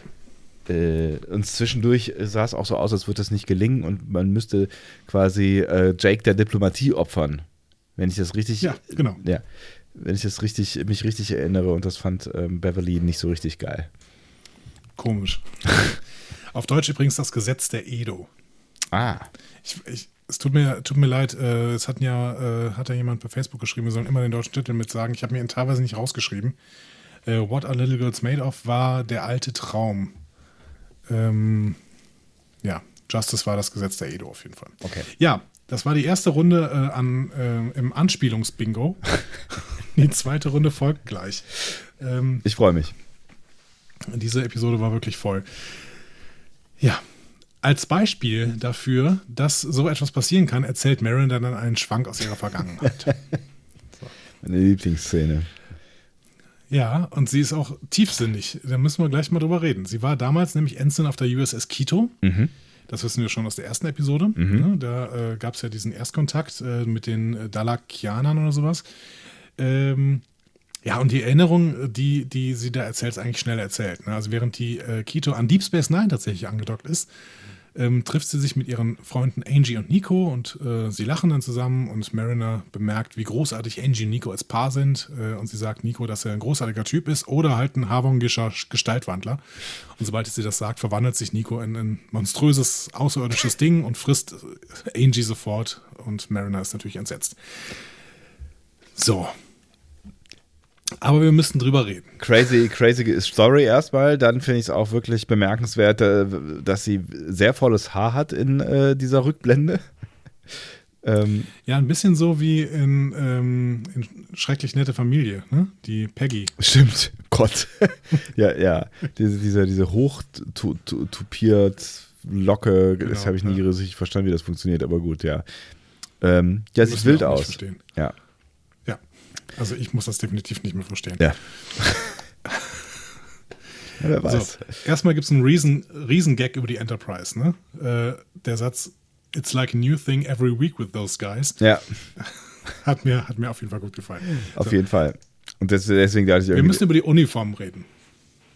Oh verdammt, habe ich nicht drauf Entschuldigung, du geachtet. wolltest irgendwas sagen. Nein, ich fand, ich fand, das ist, das ist, weil, weil ich eben, was, was ich eben meinte mit irgendwie, die, die scheinen ja schon irgendwie Stars zu sein auf der Enterprise. Ne? Also man, man redet über die, man redet, man kennt Data oder so. Ne? Also ne, das ist so, ja, also das, die sind schon, die sind bekannt. Und genau deswegen müssen wir jetzt drüber reden. Ja. Die Uniformen. Die Uniformen, die die da tragen, Ja. sind die Uniformen der Next Generation Filme seit First Contact ähm, und aus den letzten drei Staffeln DS9 seit der Episode Rapture. Also mindestens von 2373 bis 2379. Ja? Merkt ihr das? 2373 bis 2379. Ja? Okay. Sie sprechen über Lore und die Borg. Ja. Das ist in der Episode Decent passiert und die war im Jahr 2370, vielleicht auch 69, ist mir nicht ganz klar. Auf jeden Fall drei bis vier Jahre vor, bevor die Uniformen zum ersten Mal aufgetaucht sind. Ja? Wenn man also den Uniformen folgt, ist das Erlebnis rund um Lore und die Borg mindestens drei Jahre alt. Also ein uralter Hut. Und ehrlich gesagt, sollte man in 2373 schon andere Dinge von der Enterprise gehört haben. Zum Beispiel, dass sie abgestürzt ist und kaputt war. so. Neu gebaut worden ist und die Menschheit dann vor den Borg gerettet hat. Das ist alles dazwischen passiert. Sollte man alles gehört haben. So. Zweiter Hinweis darauf, dass hier irgendwas nicht so richtig stimmt, ist die USS Quito selbst. Die dockt nämlich an DS9 an, ist aber auf jeden Fall ein Wissenschaftsschiff. So. Olympiaklasse. Und zwar ist sie tatsächlich das erste kanonische Schiff dieser Klasse. Jetzt schreien alle Trekkies wieder, nein, stimmt nicht. In All Good Things kam schon ein äh, Schiff der Olympiaklasse vor. Ja, aber das ist nie passiert. Das war nämlich in dieser äh, alternativen Zeitlinie. Da war es die USS Pasteur, auf der Riker in All Good Things war. Das ist nicht kanonisch, weil es nie passiert ist. Ne? Ja. Alternative Zeitlinie. So. Das heißt, sie ist das erste Schiff. Wie auch immer. Zwischen 2373 und 2075 war der Dominion-Krieg. Und in dieser Zeit ein Wissenschaftsschiff an DS9 mit entspannt trinkenden Ensigns in der Bar? Schwierig, ja. Unglaubwürdig, Ja. finde ich. So. Also, was gibt's für Erklärungen? Könnte es sein, dass die Kito die neuen Uniformen früher bekommen hat als die Enterprise? Möglich. Ja, Möglich. das mit den Uniformen ist ja, wenn man es wenn man's, wenn man's genau nimmt, gibt es ja schon immer wieder auch ziemliches Durcheinander, was diese Uniformen angeht. Ne? Also, und dann kann man es ja eigentlich immer nur so erklären mit, die einen haben die schon und die anderen noch nicht oder so. Wobei es eigentlich ein ziemlicher Bullshit ist, weil äh, bei der Discovery die Uniformen ja schon repliziert werden. Das heißt, wenn es ein neues Uniformmodell gibt, dann müsste man ja eigentlich nur kurz eben die Baupläne rüberfaxen. Ja. aber trotzdem, also in 2371 gab es zum Beispiel schon DS9-Uniformen und TNG-Uniformen parallel. Ja. Also dementsprechend war da sowieso so ein komisches Wirrwarr mit den Uniformen. Vielleicht hat man dann auch einfach schon neue Uniformen ausgegeben, weil es sowieso keine einheitlich gab. Aber dann ähm, müsste man sich ja trotzdem fragen, warum hat der Writers Room sich dazu entschieden, diese Uniform auszuwählen? Weil es ja dann genau dazu führt, was wir hier gerade tun, nämlich Verwirrung besprechen. Aber wenn das Ganze in 2000 ein, 2700, äh, 2700, genau, 2371 spielt, dann würde der Kommentar mit Data wieder ein bisschen Sinn ergeben, weil dann was knapp davor passiert. Mhm. Aber wenn das 2371 war, dann möchte ich dich fragen, wie alt ist eigentlich Mariner? Siehst du, das ist ja die, das, das ist ja die Sache, über die ich die ganze Zeit rede. Da, da stimmt was nicht. Dann ist Mariner nämlich mindestens schon neun Jahre im Dienst, bevor Lower Decks beginnt. Ja.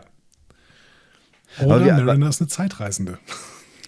Aber wie alt ist denn Mariner? Was denkst du denn? Wir haben da, wir haben da schon mal vor irgendwie zwei, drei Folgen drüber gesprochen. Wie alt sind die denn? Hm. Also, ich weiß es nicht. also Bäumler, Bäumler ist wahrscheinlich irgendwie Ende 20 oder so, oder? Kann sein. Oder Mitte 20. Wenn Mariner natürlich auch so Ende 20 ist oder 30 oder sowas, dann, also dann, dann machen die alle nicht so besonders schnell Karriere, ne? Nee. Oder Mariner hat halt Karriere gemacht und ist wieder zurückgesetzt worden. Das sagt sie auch jedes Mal. Ja, oder Bäumler ist halt äh, deutlich jünger. Vielleicht sind die anderen alle, ne, Tandy und, und Rutherford und so, vielleicht sind die anderen wirklich irgendwie alle so irgendwie Mitte, Anfang 20, Anfang Mitte 20 oder sowas. Und ähm, ja, sie ist einfach irgendwie einfach schon mal fünf, sechs Jahre älter, aber fällt nicht weiter auf, weil das in dem Alter vielleicht gar nicht so sichtbar ist. Und alle gehen davon aus, dass sie, weiß ich nicht, auch 25 ist, aber in Wahrheit ist sie schon 33 und äh, hat schon einmal, ist damals schon degradiert worden, so. Hm. Schwierig, finde ich. Also ich finde, wir, wir müssen im Blick haben, dass hier irgendwas nicht stimmt. Und die Uniformen zumindest, also es gibt nur eine einzige Erklärung, wirklich, die richtig sinnvoll ist, wegen diesem Verweis auf, auf die Folge Decent. Und das muss eigentlich dann frühestens im Jahr 2371 sein, mhm. wo das hier spielt. So. Das heißt aber, dass Mariner mindestens schon neun Jahre im Dienst ist. Und ähm, das sollten wir im Hinterkopf haben. Dann ja. ist sie nämlich mindestens 30, würde ich jetzt mal sagen. Und hat einiges erlebt auf jeden Fall. Ja, genau. Ähm, aber ich finde es gut, dass wir das mal auf, auf jeden Fall äh, so uns auseinandernehmen und behalten, weil vielleicht steckt da ja wirklich noch irgendwas drin. Sag ich doch die ganze Zeit. Ja, ich, ich glaube dir ja nie. Aber jetzt glaube ich dir ein bisschen. Hm, da passiert noch was ganz Großes. So, Mariner erinnert sich an diesen Vorfall und ist deswegen entschlossen, Bäumler nicht das gleiche Schicksal widerfahren zu lassen. Ja. Und Bäumler macht sich mehr Sorgen, Brinson an Jet zu verlieren und eilt deswegen los, um irgendwas zu tun. Auch Mariner ist entschlossen, bei Brinson eine Anomalie festzustellen. Ja. Die arbeitet gerade an äh, in dem Labor, das so ein bisschen aussieht wie das astrophysische Labor von Seven. Mhm. Ähm, und dann betritt Bäumler den Raum, geht sofort zu ihr hinüber, versucht zu scherzen und lustig zu sein. Ne? Was war's? Irgendwie Dabri, ne? Oder so? Ich weiß es nicht mehr. Ja, auf jeden Fall, es war einfach alles. Über Käse oder so. Ah ja, genau. Ja, das war, das war ein scheiß, scheiß Käsewitz, ja. Äh, genau, dabei bringt er versehentlich die holographische Simulation komplett durcheinander. Jet repariert sie aber sofort und Brinson ist da nicht wirklich glücklich, ehrlich gesagt, dass er da ist. Sie ist immer noch freundlich, aber man merkt schon, sie möchte, möchte ihn eigentlich gerne raushaben. Ja, zu Recht. Also, ich meine, das ist ja irgendwie ein Arbeitsmeeting. Was, äh, was hat der Typ da zu suchen? Nervt. Ja. Im Hintergrund ähm, schleicht dann Mariner in den Raum und gibt mit ihrem Tricorder einen lauten Ton ab. Und alle im Raum halten sich die Ohren zu. Sie wollte nämlich herausfinden, ob Brinson möglicherweise ein Android ist, denn der Ton hätte das Pos Pos äh, positronische Gehirn des Androiden gestört. Ja. Ähm, aber Brinson ist nicht verletzt. Mariner kommt also zu dem Schluss, dass Brinson organisch ist. Und sie sagt in diesem Moment schon, ja, werde ich eine Probe für brauchen. Sie wird ja auch nachher bekommen, aber dazu später mehr. Bäumler später, komplimentiert, komplimentiert erstmal Mariner heraus und wird dann selbst von Brinson heraus komplimentiert für alle Beteiligten eine eher peinliche ein eher peinliches Treffen, würde ich sagen. Ja, voll. So. Mariner zieht sich in ihr Quartier zurück und versucht jetzt per Profiling herauszufinden, was Brinson ist. Das Profiler-Brett. Hast du dich drauf gefreut? Ja, natürlich. Natürlich. Ach, schön. Ja, es gibt wahrscheinlich auf diesem einzelnen Brett mehr Easter Eggs der, äh, als im bisherigen Rest der Show.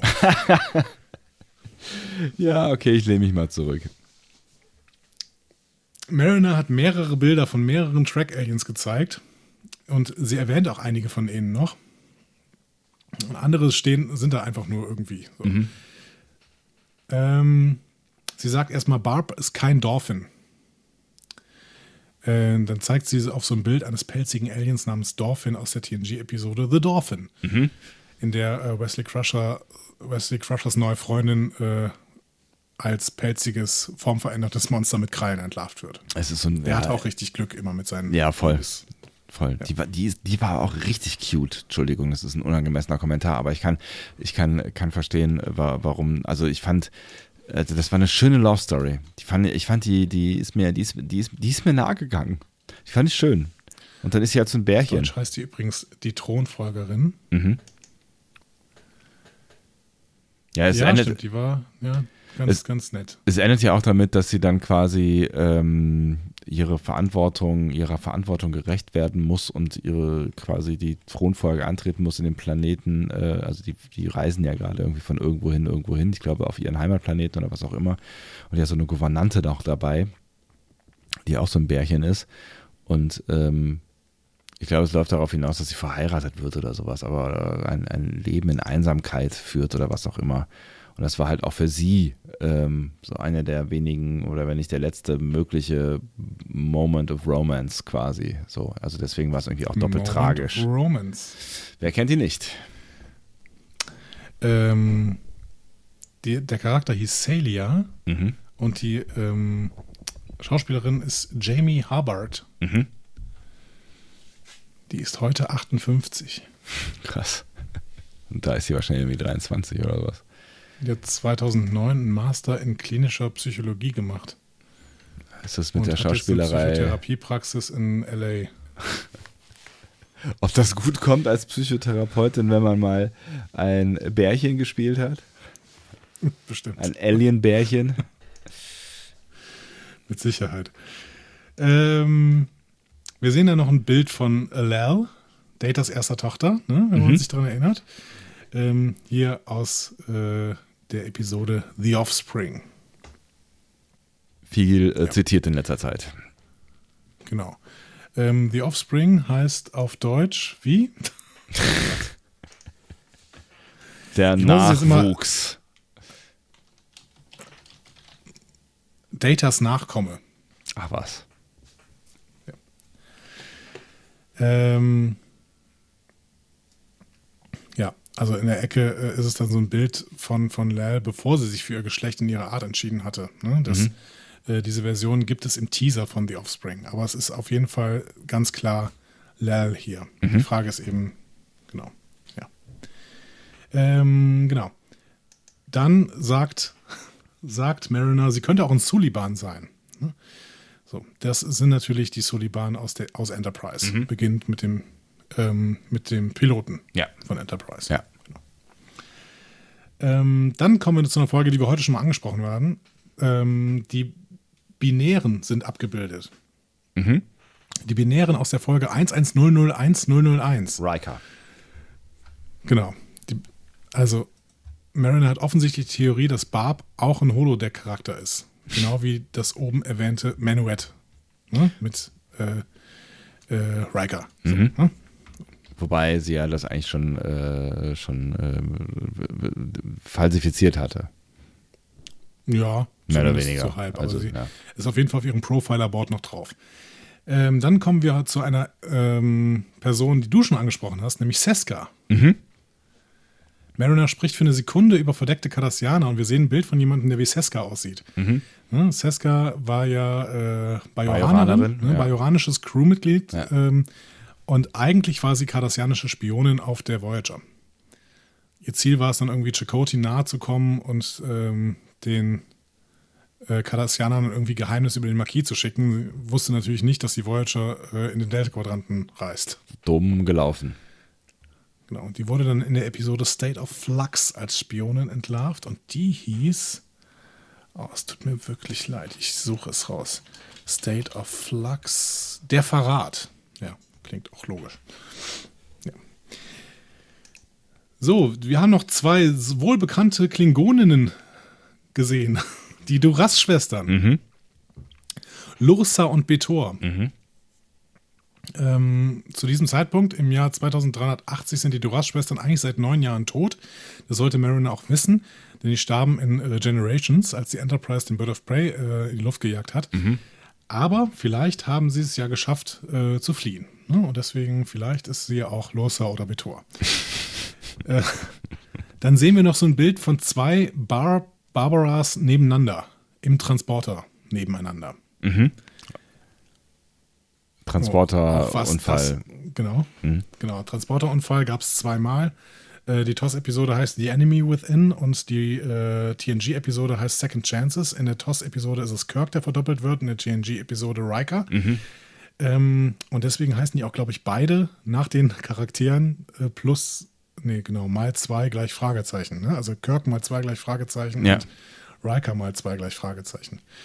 Ähm, genau, Riker, Rikers Klon lebt dann ja weiter. Ja. William Riker, der nachher dem Marquis beitritt. Genau. Thomas, ne? Äh, genau, William Thomas Riker, also William Thomas Riker, ne, Ja. heißen sie beide und Ja. der eine nennt sich Will und der andere Thomas. Ähm, wir sehen da auch, auch hier nochmal den M113 Salzvampir. Ja. Ähm, und wir sehen, das hat mich sehr gefreut, Buckelwale. Stimmt. ja.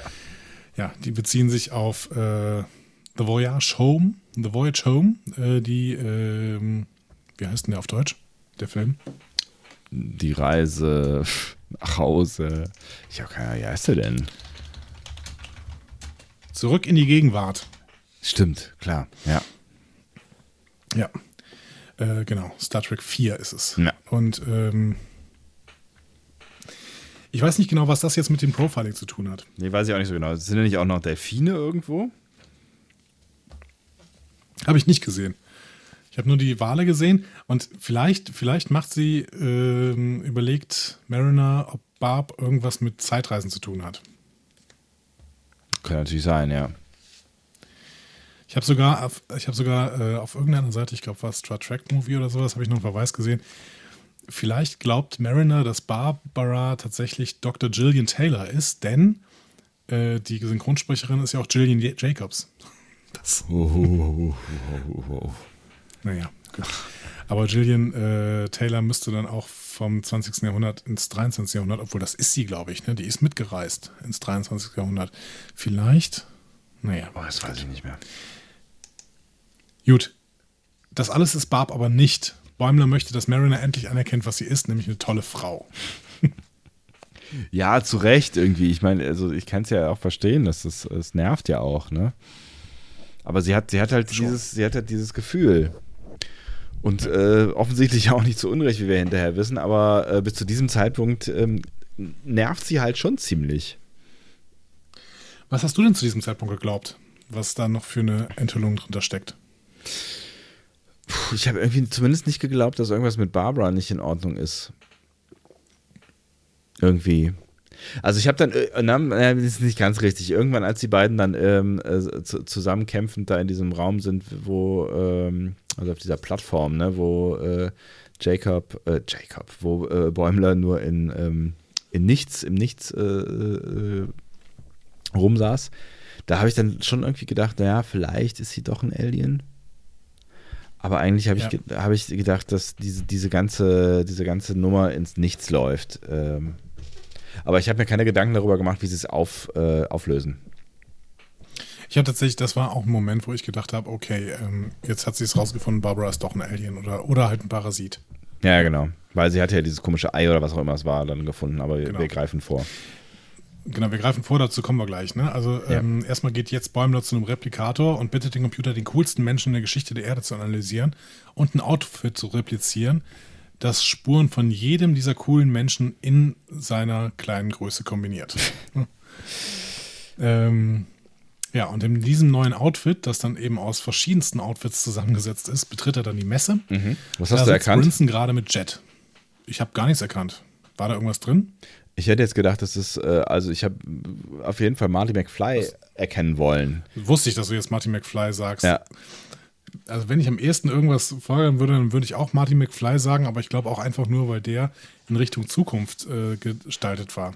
Ja, der hatte, der hatte, der hatte, es war doch diese Brille, diese, diese, diese, diese einförmige Brille quasi, die so aus einem Guss ist und ich meine, er hätte auch diese Nikes angehabt. Oder einen zumindest oder so. Meinst du? Ja, müsste ich mir vielleicht nochmal angucken. Ich gucke es mir nochmal an. Da, da, da stecken bestimmt ganz viele Anspielungen drin.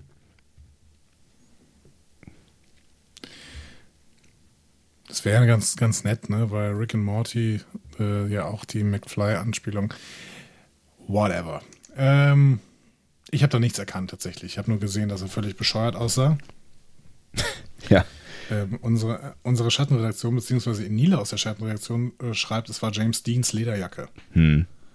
Dann wahrscheinlich aus, äh, denn sie wissen nicht, was sie tun. Hm. Ich habe es nicht erkannt. Bäumler ähm, hebt auf jeden Fall Barbara erst hoch. Findet sie schon mal sehr weird. Und dann geht er zum Replikator und bestellt sich ein Bier. Heiß. Nee, kalt. auf jeden Fall sehr, sehr, sehr, sehr awkward, die ganze Situation. Ja, voll. Und Barbara weiß auch nicht so richtig, was abgeht. Ähm, und während sie noch nachdenkt darüber, ist das Bier auch schon auf ihrer Uniform. Denn Bäumler ist beim Coolsein über Jets Beine gestolpert. Das war nicht absichtlich, oder? Nee, das war nicht Absicht. Ich würde auch sagen, es ist gestolpert. Jet, Jet ist ein netter Typ, oder? Ja, voll, der ist voll der nette Typ. Ist, der- ist der auch der Richtige für Barbara. Du bist gemein, der arme Bäumler. Ja, Brinson reicht's jetzt auf jeden Fall. Die wird wütend auf Bäumler. Und währenddessen schleicht sich Mariner hinter sie und schneidet ihr eine Haarprobe ab. Au! Und Brinson fragt, ob sie gerade an ihren Haaren gezogen hat, aber Mariner gibt irgendeinem vorbeikommenden Besatzungsmitglied die Schuld. So ein random Guy. Ey, was hast du denn gerade gemacht da? Der Typ, der da vorbeigeht, ist übrigens ganz, ganz äh, spannende Spezies. Die hat Lower Decks eingeführt. Äh, darauf macht ähm, Jörg Hillebrand immer wieder aufmerksam auf Twitter. Äh, das ist eine Spezies, die ist, die hat irgendwie so, ähm, keine Ahnung, so Straffuren im Gesicht und die hat auf jeden Fall Pfoten. mhm. Ja, So eine blaue Spezies mit Pfoten. ja. Ja. Unpraktisch ähm, kann man mal eigentlich im auch. Hinterkopf halten, dass, ja, total unpraktisch, aber kann man im Hinterkopf halten, dass äh, die von Lower Decks eingeführt worden ist. Vielleicht spielen die irgendwann nochmal eine Rolle. Brinson reicht sie auf jeden Fall jetzt endgültig und sie verlässt mit Jet zusammen die Messe. Mariner scannt Brinsons Haarprobe und ist sich jetzt ziemlich sicher, dass Brinson ein Reptiloid ist. Mit allem drum und dran. Auch hier wieder ein schöner Blick auf die Verschwörungstheoretiker. Ne? Du kannst denen jegliche Beweise bringen. Es bringt überhaupt nichts mehr. Sie sind voll in ihrer Verschwörungstheorie verfangen. Ja. Ja, Bäumler will sich eigentlich bei Brinson entschuldigen, ähm, geht dann in den Hangar und hört dann aber äh, Brinson mit Jet und vermutet Sex. Dabei wollen sie nur ein Rohr verlegen. Ah, schön, dass du den Gag gebracht hast. Entschuldigung. Ah. Ja, wenn das, komm, man soll da keinen liegen lassen. Nee, ne? man soll So. keinen liegen lassen. Und es ist, aus irgendeinem Grund werden sie das ja genauso gezeigt haben, wie sie es gezeigt haben. Vermutlich aus dem Grund. damit, damit ich diesen Gag bringen kann. Ja, genau. Brinson ist jetzt auf jeden Fall richtig sauer äh, und Bäumler hat dementsprechend berechtigte Angst, alles verbockt zu haben. Aber Brinson sagt ihm, dass sie ihn immer noch liebt und dass sie alles vergisst. Ja, vor allen Dingen erklärt sie ihm nochmal, dass dieser ganze Schmuh irgendwie äh, nichts bringt, weil sie eigentlich genau das an ihm mag, was ihn ausmacht, nämlich dieses äh, unsichere, schüchterne, ähm, liebevolle, was auch immer, Verhalten von ihm und nicht dieses, die, diese gespielte Coolness. So. Eigentlich voll toll, ne? Ja. Während sie sich versöhnen und küssen, erscheint Mariner und ruft Bäumler zu, er solle auf Brinsons Schwanz achten. Reptiloid und so. Ne? Ja, ja. Und sie springt auf Brinson zu und zieht ihr die Hose runter, nur um dann schockiert zu sein, dass Brinson keinen Schwanz hat. Ja, jetzt hat Bäumler auch mal genug und will sie ausschimpfen. Ähm, äh, dann wird Brinson aber aufgefordert, sich bei Orbital-Plattform Gamma zu melden, Mhm. Ähm, um diese Plattform zu betreiben. Ne? Wir erinnern uns, dass diese Plattformen jetzt gemacht werden müssen, ähm, manuell betrieben müssen, äh, betrieben werden müssen, weil, Höhe der, und so, ja. weil diese Mond, Mondsprengung äh, verzögert worden ist. Ja. So. Und sie lädt Bäumler auf jeden Fall an, sich hier anzuschließen und, und er geht dann glücklich mit ihr. Mariner bleibt ungläubig zurück, dass sie sich in Bezug auf Brinson geirrt hat Mhm. und tritt dann auf die Schale eines Parasiten. Hm. Und denkt dann, verdammt, Brinson war doch ein Parasit. Und fängt dann an zu rennen, um Bäumler zu retten. War es eine Schale von, von einem Parasiten? Das war irgendwie so, eine, so ein Ei oder sowas. Weil ich glaube, Schale. weil eigentlich die Schale kann es ja eigentlich nicht mehr gewesen sein, weil er diesen Parasiten, ohne jetzt vorgreifen zu wollen, aber ja schon seit vier Wochen hat. Aber kann auch sein, dass er jetzt eine Schale abwirft. Warum? Bestimmte Tiere machen das. Whatever. Ist ja auch egal. Während Mariner durch die Korridore rennt, schiebt sie so eine Andorianerin auf dem Weg und sagt abweisend, Move, Jennifer. Ist komisch, dass Andorianer Jennifer heißen? Ich weiß nicht so genau. Ich, ich, äh, ich hatte das Gefühl, ich müsste, ich hätte einen Insider nicht verstanden und ähm, habe darauf gehofft, dass du mir erklären wirst. Ich kann dir erklären, wie es entstanden ist. Das finde ich ganz spannend eigentlich. Mhm. Auf Twitter hat sich nämlich Tony Newsom dazu geäußert, die Sprecherin von äh, Mariner. Ja. Und ähm, die wusste einfach nicht, wen sie da schubst. Da, weil das Voice-Acting ja vor den Animationen passiert. Ach Das heißt, sie hat improvisiert. Sie ist, sie ist da rumgelaufen und äh, hat äh, ihr ist gesagt worden, ja, du läufst da und schubst so ein paar Leute. Und äh, dann hat sie einfach improvisiert und hat gesagt, move, Jennifer. Geil. Und dann hat Tony Newsom er erzählt noch, äh, wenn sie gewusst hätte, dass es eine Andorianerin ist, hätte sie die Klar oder Summen genannt. Aber ich meine, dann ist es, ist es ja quasi, äh, liegt ja bei, den, bei der Animation die Schuld quasi, weil äh, die hätten ja auch Jennifer malen können. Ja, aber ich finde es eigentlich ganz schön, dass sie jetzt äh, so random einfach Jennifer sagt. Ja, voll. Das ist so, als, als wenn man irgendwie äh, über nervige äh, ältere Damen sagt, äh, äh, redet und sagt, ja, komm hier, Ver verzieh dich. Ja, äh, komm. Gundula. Gundula, was auch So. immer, ja. Gut. ähm, Mariner befragt dann den Computer, wo Bäumler ist, und der Computer teilt ihr mit, äh, dass Bäumler bereits zur Orbital-Plattform Gamma aufgebrochen ist. Und Mariner versucht dann erfolglos, einen Notfalltransport zur Plattform einzuleiten. Sie sagt, einleiten, Authorization Code Mariner 8. Und der, der Computer fragt nur, was? Hat er das gerade ausgedacht? Denied. Äh, die mochte ich auch sehr, die Szene. Ja, mir sehr gefallen, genau. Vor allen Dingen, dass der Computer dann offensichtlich plötzlich ein Eigenleben führt. Ja, hat voll. Mir, hat mir wirklich gut gefallen. Gehen Sie bitte aus der Leitung. Ja, stattdessen zieht Marin dann einen Raumanzug an und beginnt einen Weltraumspaziergang zur Plattform. Ne? Wie, wie einst Michael Burnham. Genau. Genau das Gleiche. Ah, darauf freue ich mich schon. Ein, ein Monat und äh, zehn Tage. Sie erreichte die Plattform äh, mit relativ wenig Schwierigkeiten und tritt dann ein. Ja, sie knallt schon so irgendwie ein paar Mal irgendwo gegen, aber äh, ja, dafür, dass es so improvisiert war, war es okay, ne? Und zu ihrem Entsetzen macht Bäumler gerade den Naked Man. Sitzt nämlich nackt am, äh, ja, An der Konsole. am Steuer ja. des, äh, genau, am Steuer des, äh, dieses, dieser Plattform und hat gerade Lust auf ein Schäferstündchen mit. Barbara. Offensichtlich äh, ist die Aufgabe, die da zu erledigen ist, nicht so fürchterlich aufwendig. Ja. Oder es eilt nicht so, weiß ich nicht. Aber ich frage mich auch trotzdem, wo, wo Brinson gerade war. War die gerade duschen oder was? Ich weiß auch nicht genau. Nee, die kommt auch mit, mit Uniform und so weiter. Vielleicht ist, ist er einfach Ja. vorgelaufen. Nee, ja Oder Ver- sie macht das gerade mit der Kalibrierung manuell und kommt dann wieder. Das kann natürlich sein. Ja, das wäre auch eine Erklärung, dann wäre auch alles schon vorbei und dann können sie da auch noch was machen auf der Plattform.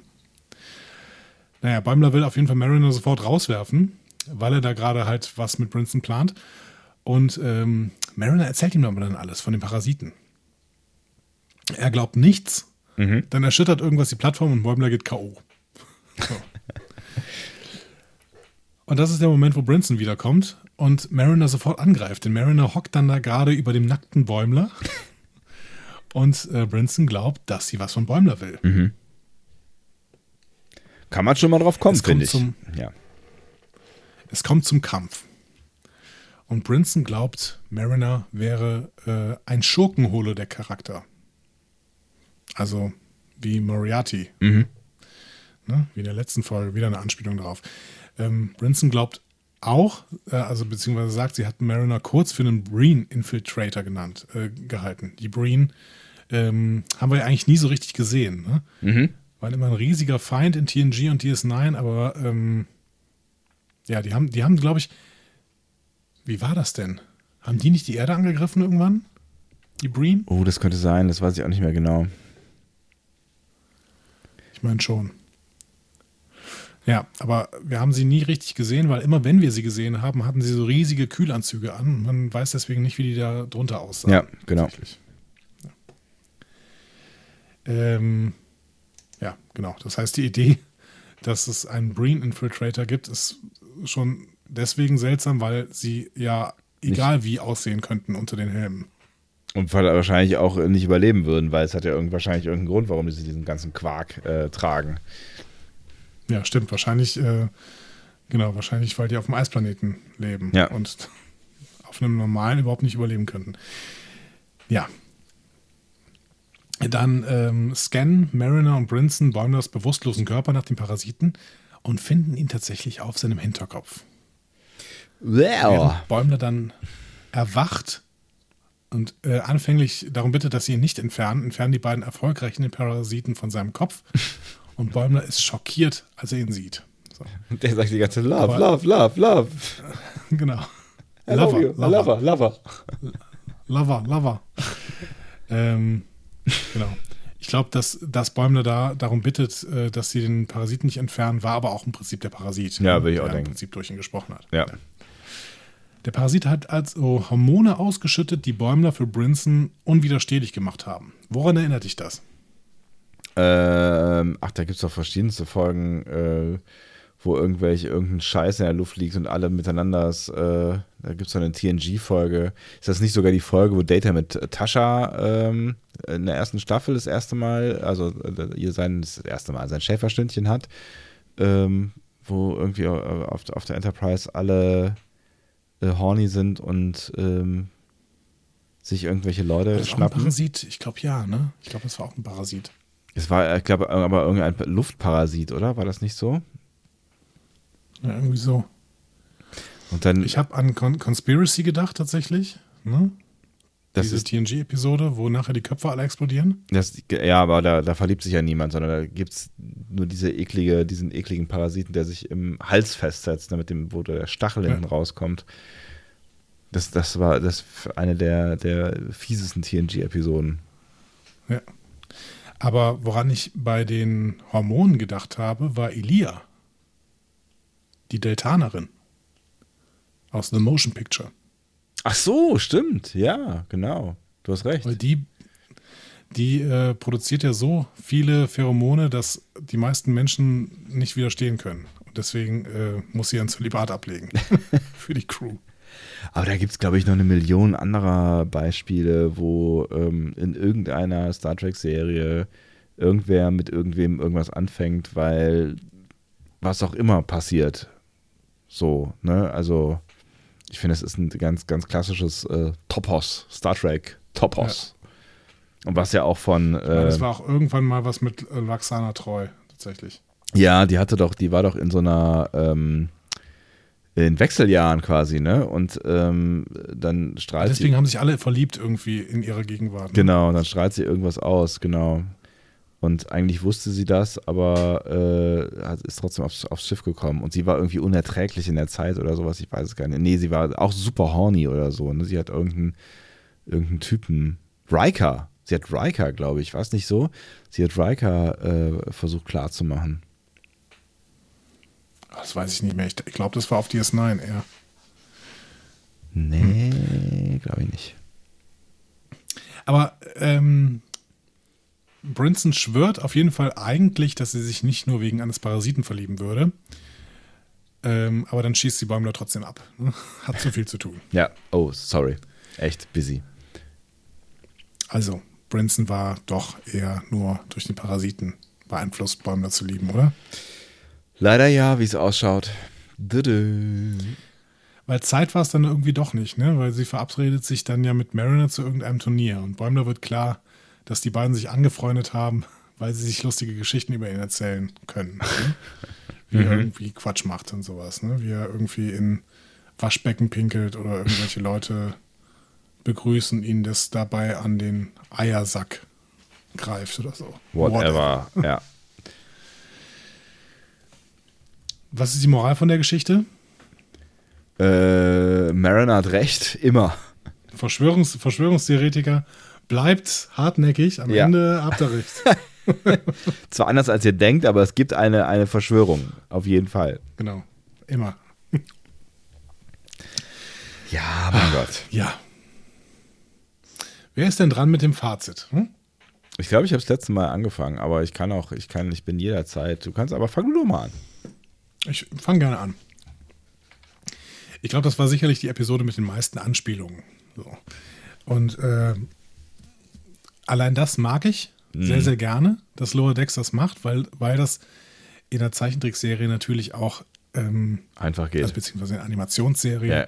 ähm, bietet sich das an. Das geht einfach gut dabei. Ähm, gleichzeitig fand ich aber auch, dass wir hier in der Mariner und Bäumler A-Handlung und auch in der Science-Fiction-TNG-Story rund um Freeman und die Außerirdischen ja. sehr, sehr Star Trekige Stücke hatten. Sehr TNG-ige Stücke. Ja, sehr klassisch, Die ne? Nummer mit, ja, die Nummer mit Tandy und Rutherford fand ich hingegen relativ schwach, ehrlich gesagt. Mhm. Aber das war auch in der letzten Folge schon so.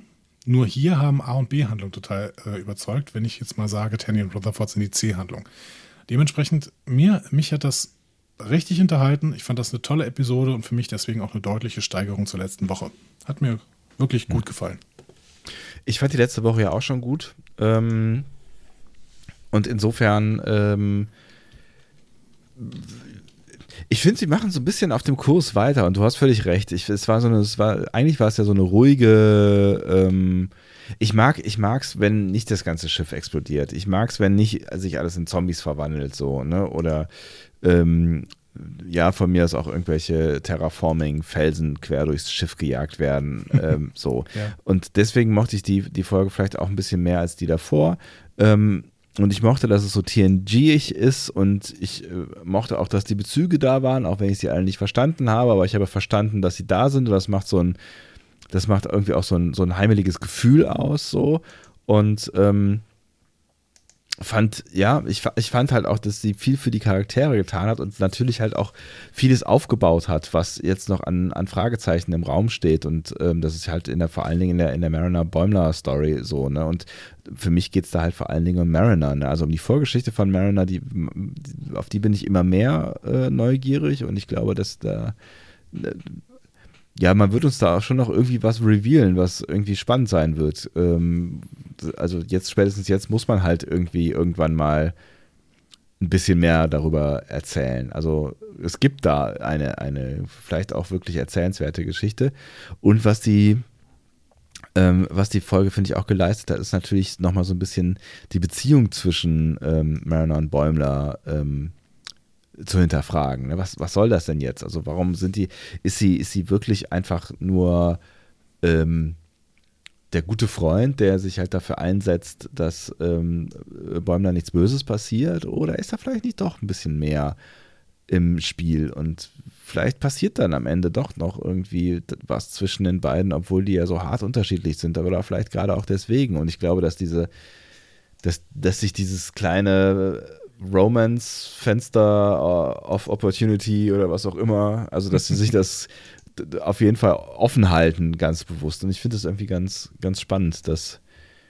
Also ich finde, die die Möglichkeit ist zumindest äh, im Raum, mehr im Raum seit dieser äh, Folge. Ähm, ich finde, sie war am Anfang mal im Raum, vielleicht nach der, ich weiß nicht, nach der ersten Folge, nach der zweiten Folge, ich weiß es gar nicht mehr genau. Nach der zweiten Folge, das war die Folge, wo er in diesem ähm, diese, diese, dieses komische äh, Monster äh, verschluckt und ihn dann hinterher wieder ausspuckt. Und, ah, nee, das war die erste mhm. Folge. Nee, das, die erste das Folge. war die erste. Das war die Zombie-Folge, ne? Also ich finde, es war am Anfang so ein bisschen so angelegt und das war es eher so auf der ähm, auf der, in, der, in der Friendship Zone unterwegs und ich finde, die Folge hat zumindest so perspektivisch wieder so ein bisschen was aufgemacht. Lange Rede, kurzer Sinn. Ich fand auch ähm, vor allen Dingen die, die A-Handlung, also die Mariner Bäumler-Geschichte, die fand ich echt, echt cool und ich fand, fand sie witzig und da waren viele coole Gags drin. Ich fand äh, die ähm, B-Handlung, wie du sie eben genannt hast, ähm, rund um den, die Bewohner des, ähm, der verschiedenen Planeten und Monde oder was auch immer, fand ich auch mhm. ganz nett. So. Und tatsächlich hat mich auch am wenigsten die äh, Tandy Rutherford Story ähm, interessiert. Das war. Die hat für mich auch am wenigsten geleistet am Ende. Also sie hat, finde ich, nicht viel geleistet für die beiden. Sie hat nicht viel geleistet für die Gesamtstory. Sie hat. Das Einzige, was sie mir klar gemacht hat, ist, dass ähm, die Cerritos halt ein äh, schrottiges Schiff ist. Aber ähm, also viel mehr hat die für mich irgendwie nicht, nicht gebracht. Also dann habe ich aber zwei Fragen zur Zukunft an dich. Die erste wäre, ähm, so oft wie du es jetzt mittlerweile schon erwähnt hast, wärst du mittlerweile enttäuscht, wenn Tandy, ein, äh, wenn, wenn Mariner einfach nur Mariner ist? nee, ich finde die cool, aber ähm, ich, ich, ich finde, also für mich ist Mariner halt der, der, der coolste Charakter dieser Show, aber ich glaube, das soll auch so sein. Ähm, ja. Nee, aber ich, ich glaube, ach, ich wäre nicht enttäuscht, aber es wäre wär so ein Potenzial, was sie liegen lassen würden, finde ich. Vielleicht ist es ja auch was für eine, für eine nächste Staffel oder was auch immer, oder vielleicht zieht man es einfach weiter, so als, als immer wieder Anspielung und wir kriegen vielleicht dann immer mal wieder so, wie wir es jetzt in der Folge hatten, so ein zwei Minuten Zeitfenster in die Vergangenheit oder sowas in der Richtung. Ähm, vielleicht ist es ja auch ein ganz schönes Tool, was man sich äh, irgendwie äh, dazu zurechtgebastelt hat und halt immer mal wieder einsetzt.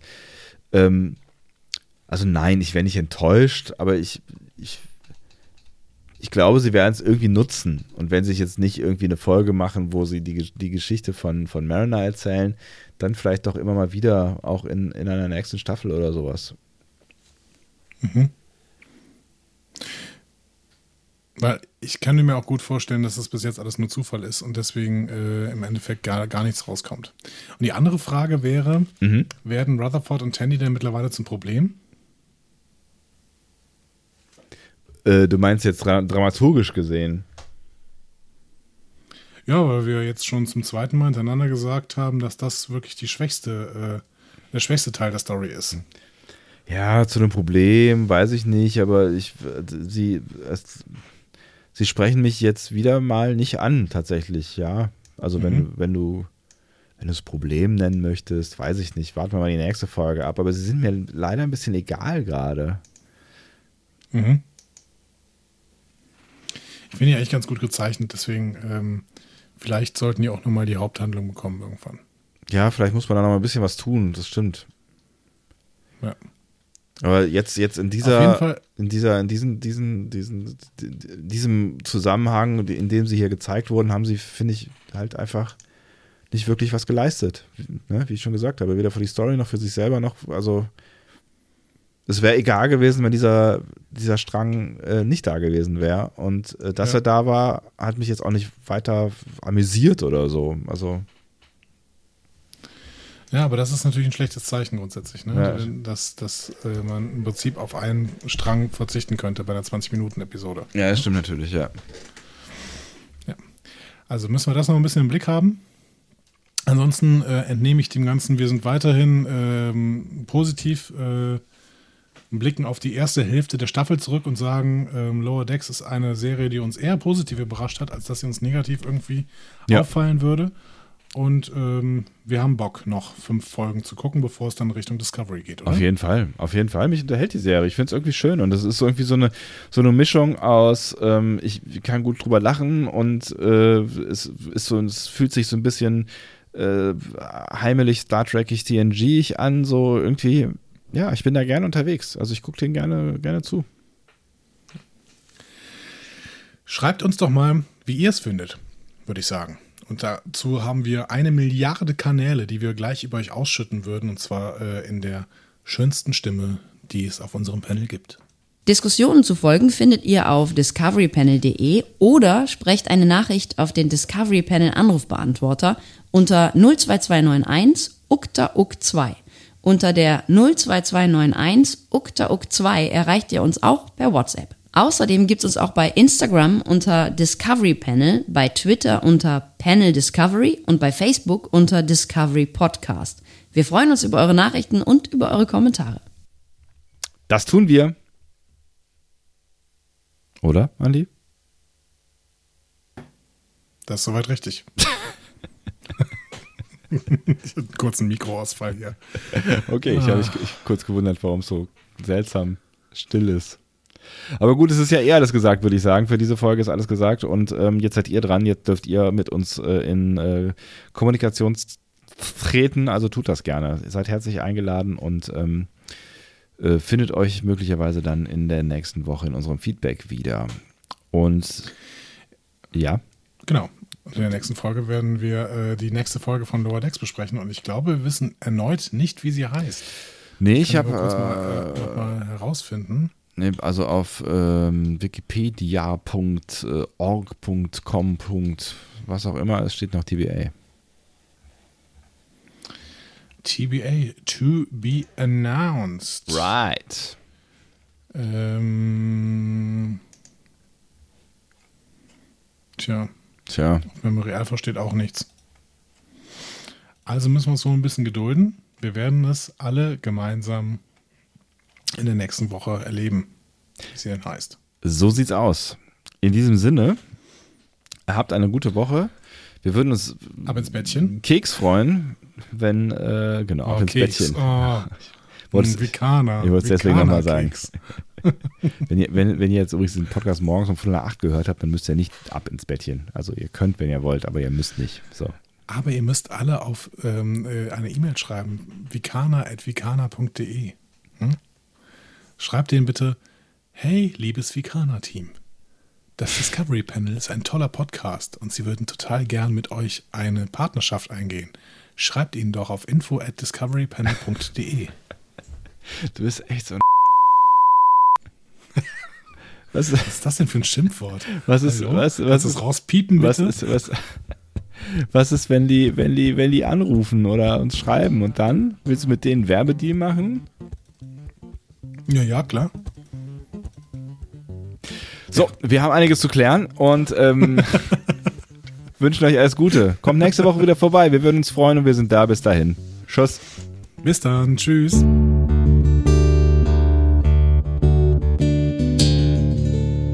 Mehr Star Trek Podcasts findet ihr auf discoverypanel.de. Discovery Panel. Discover Star Trek.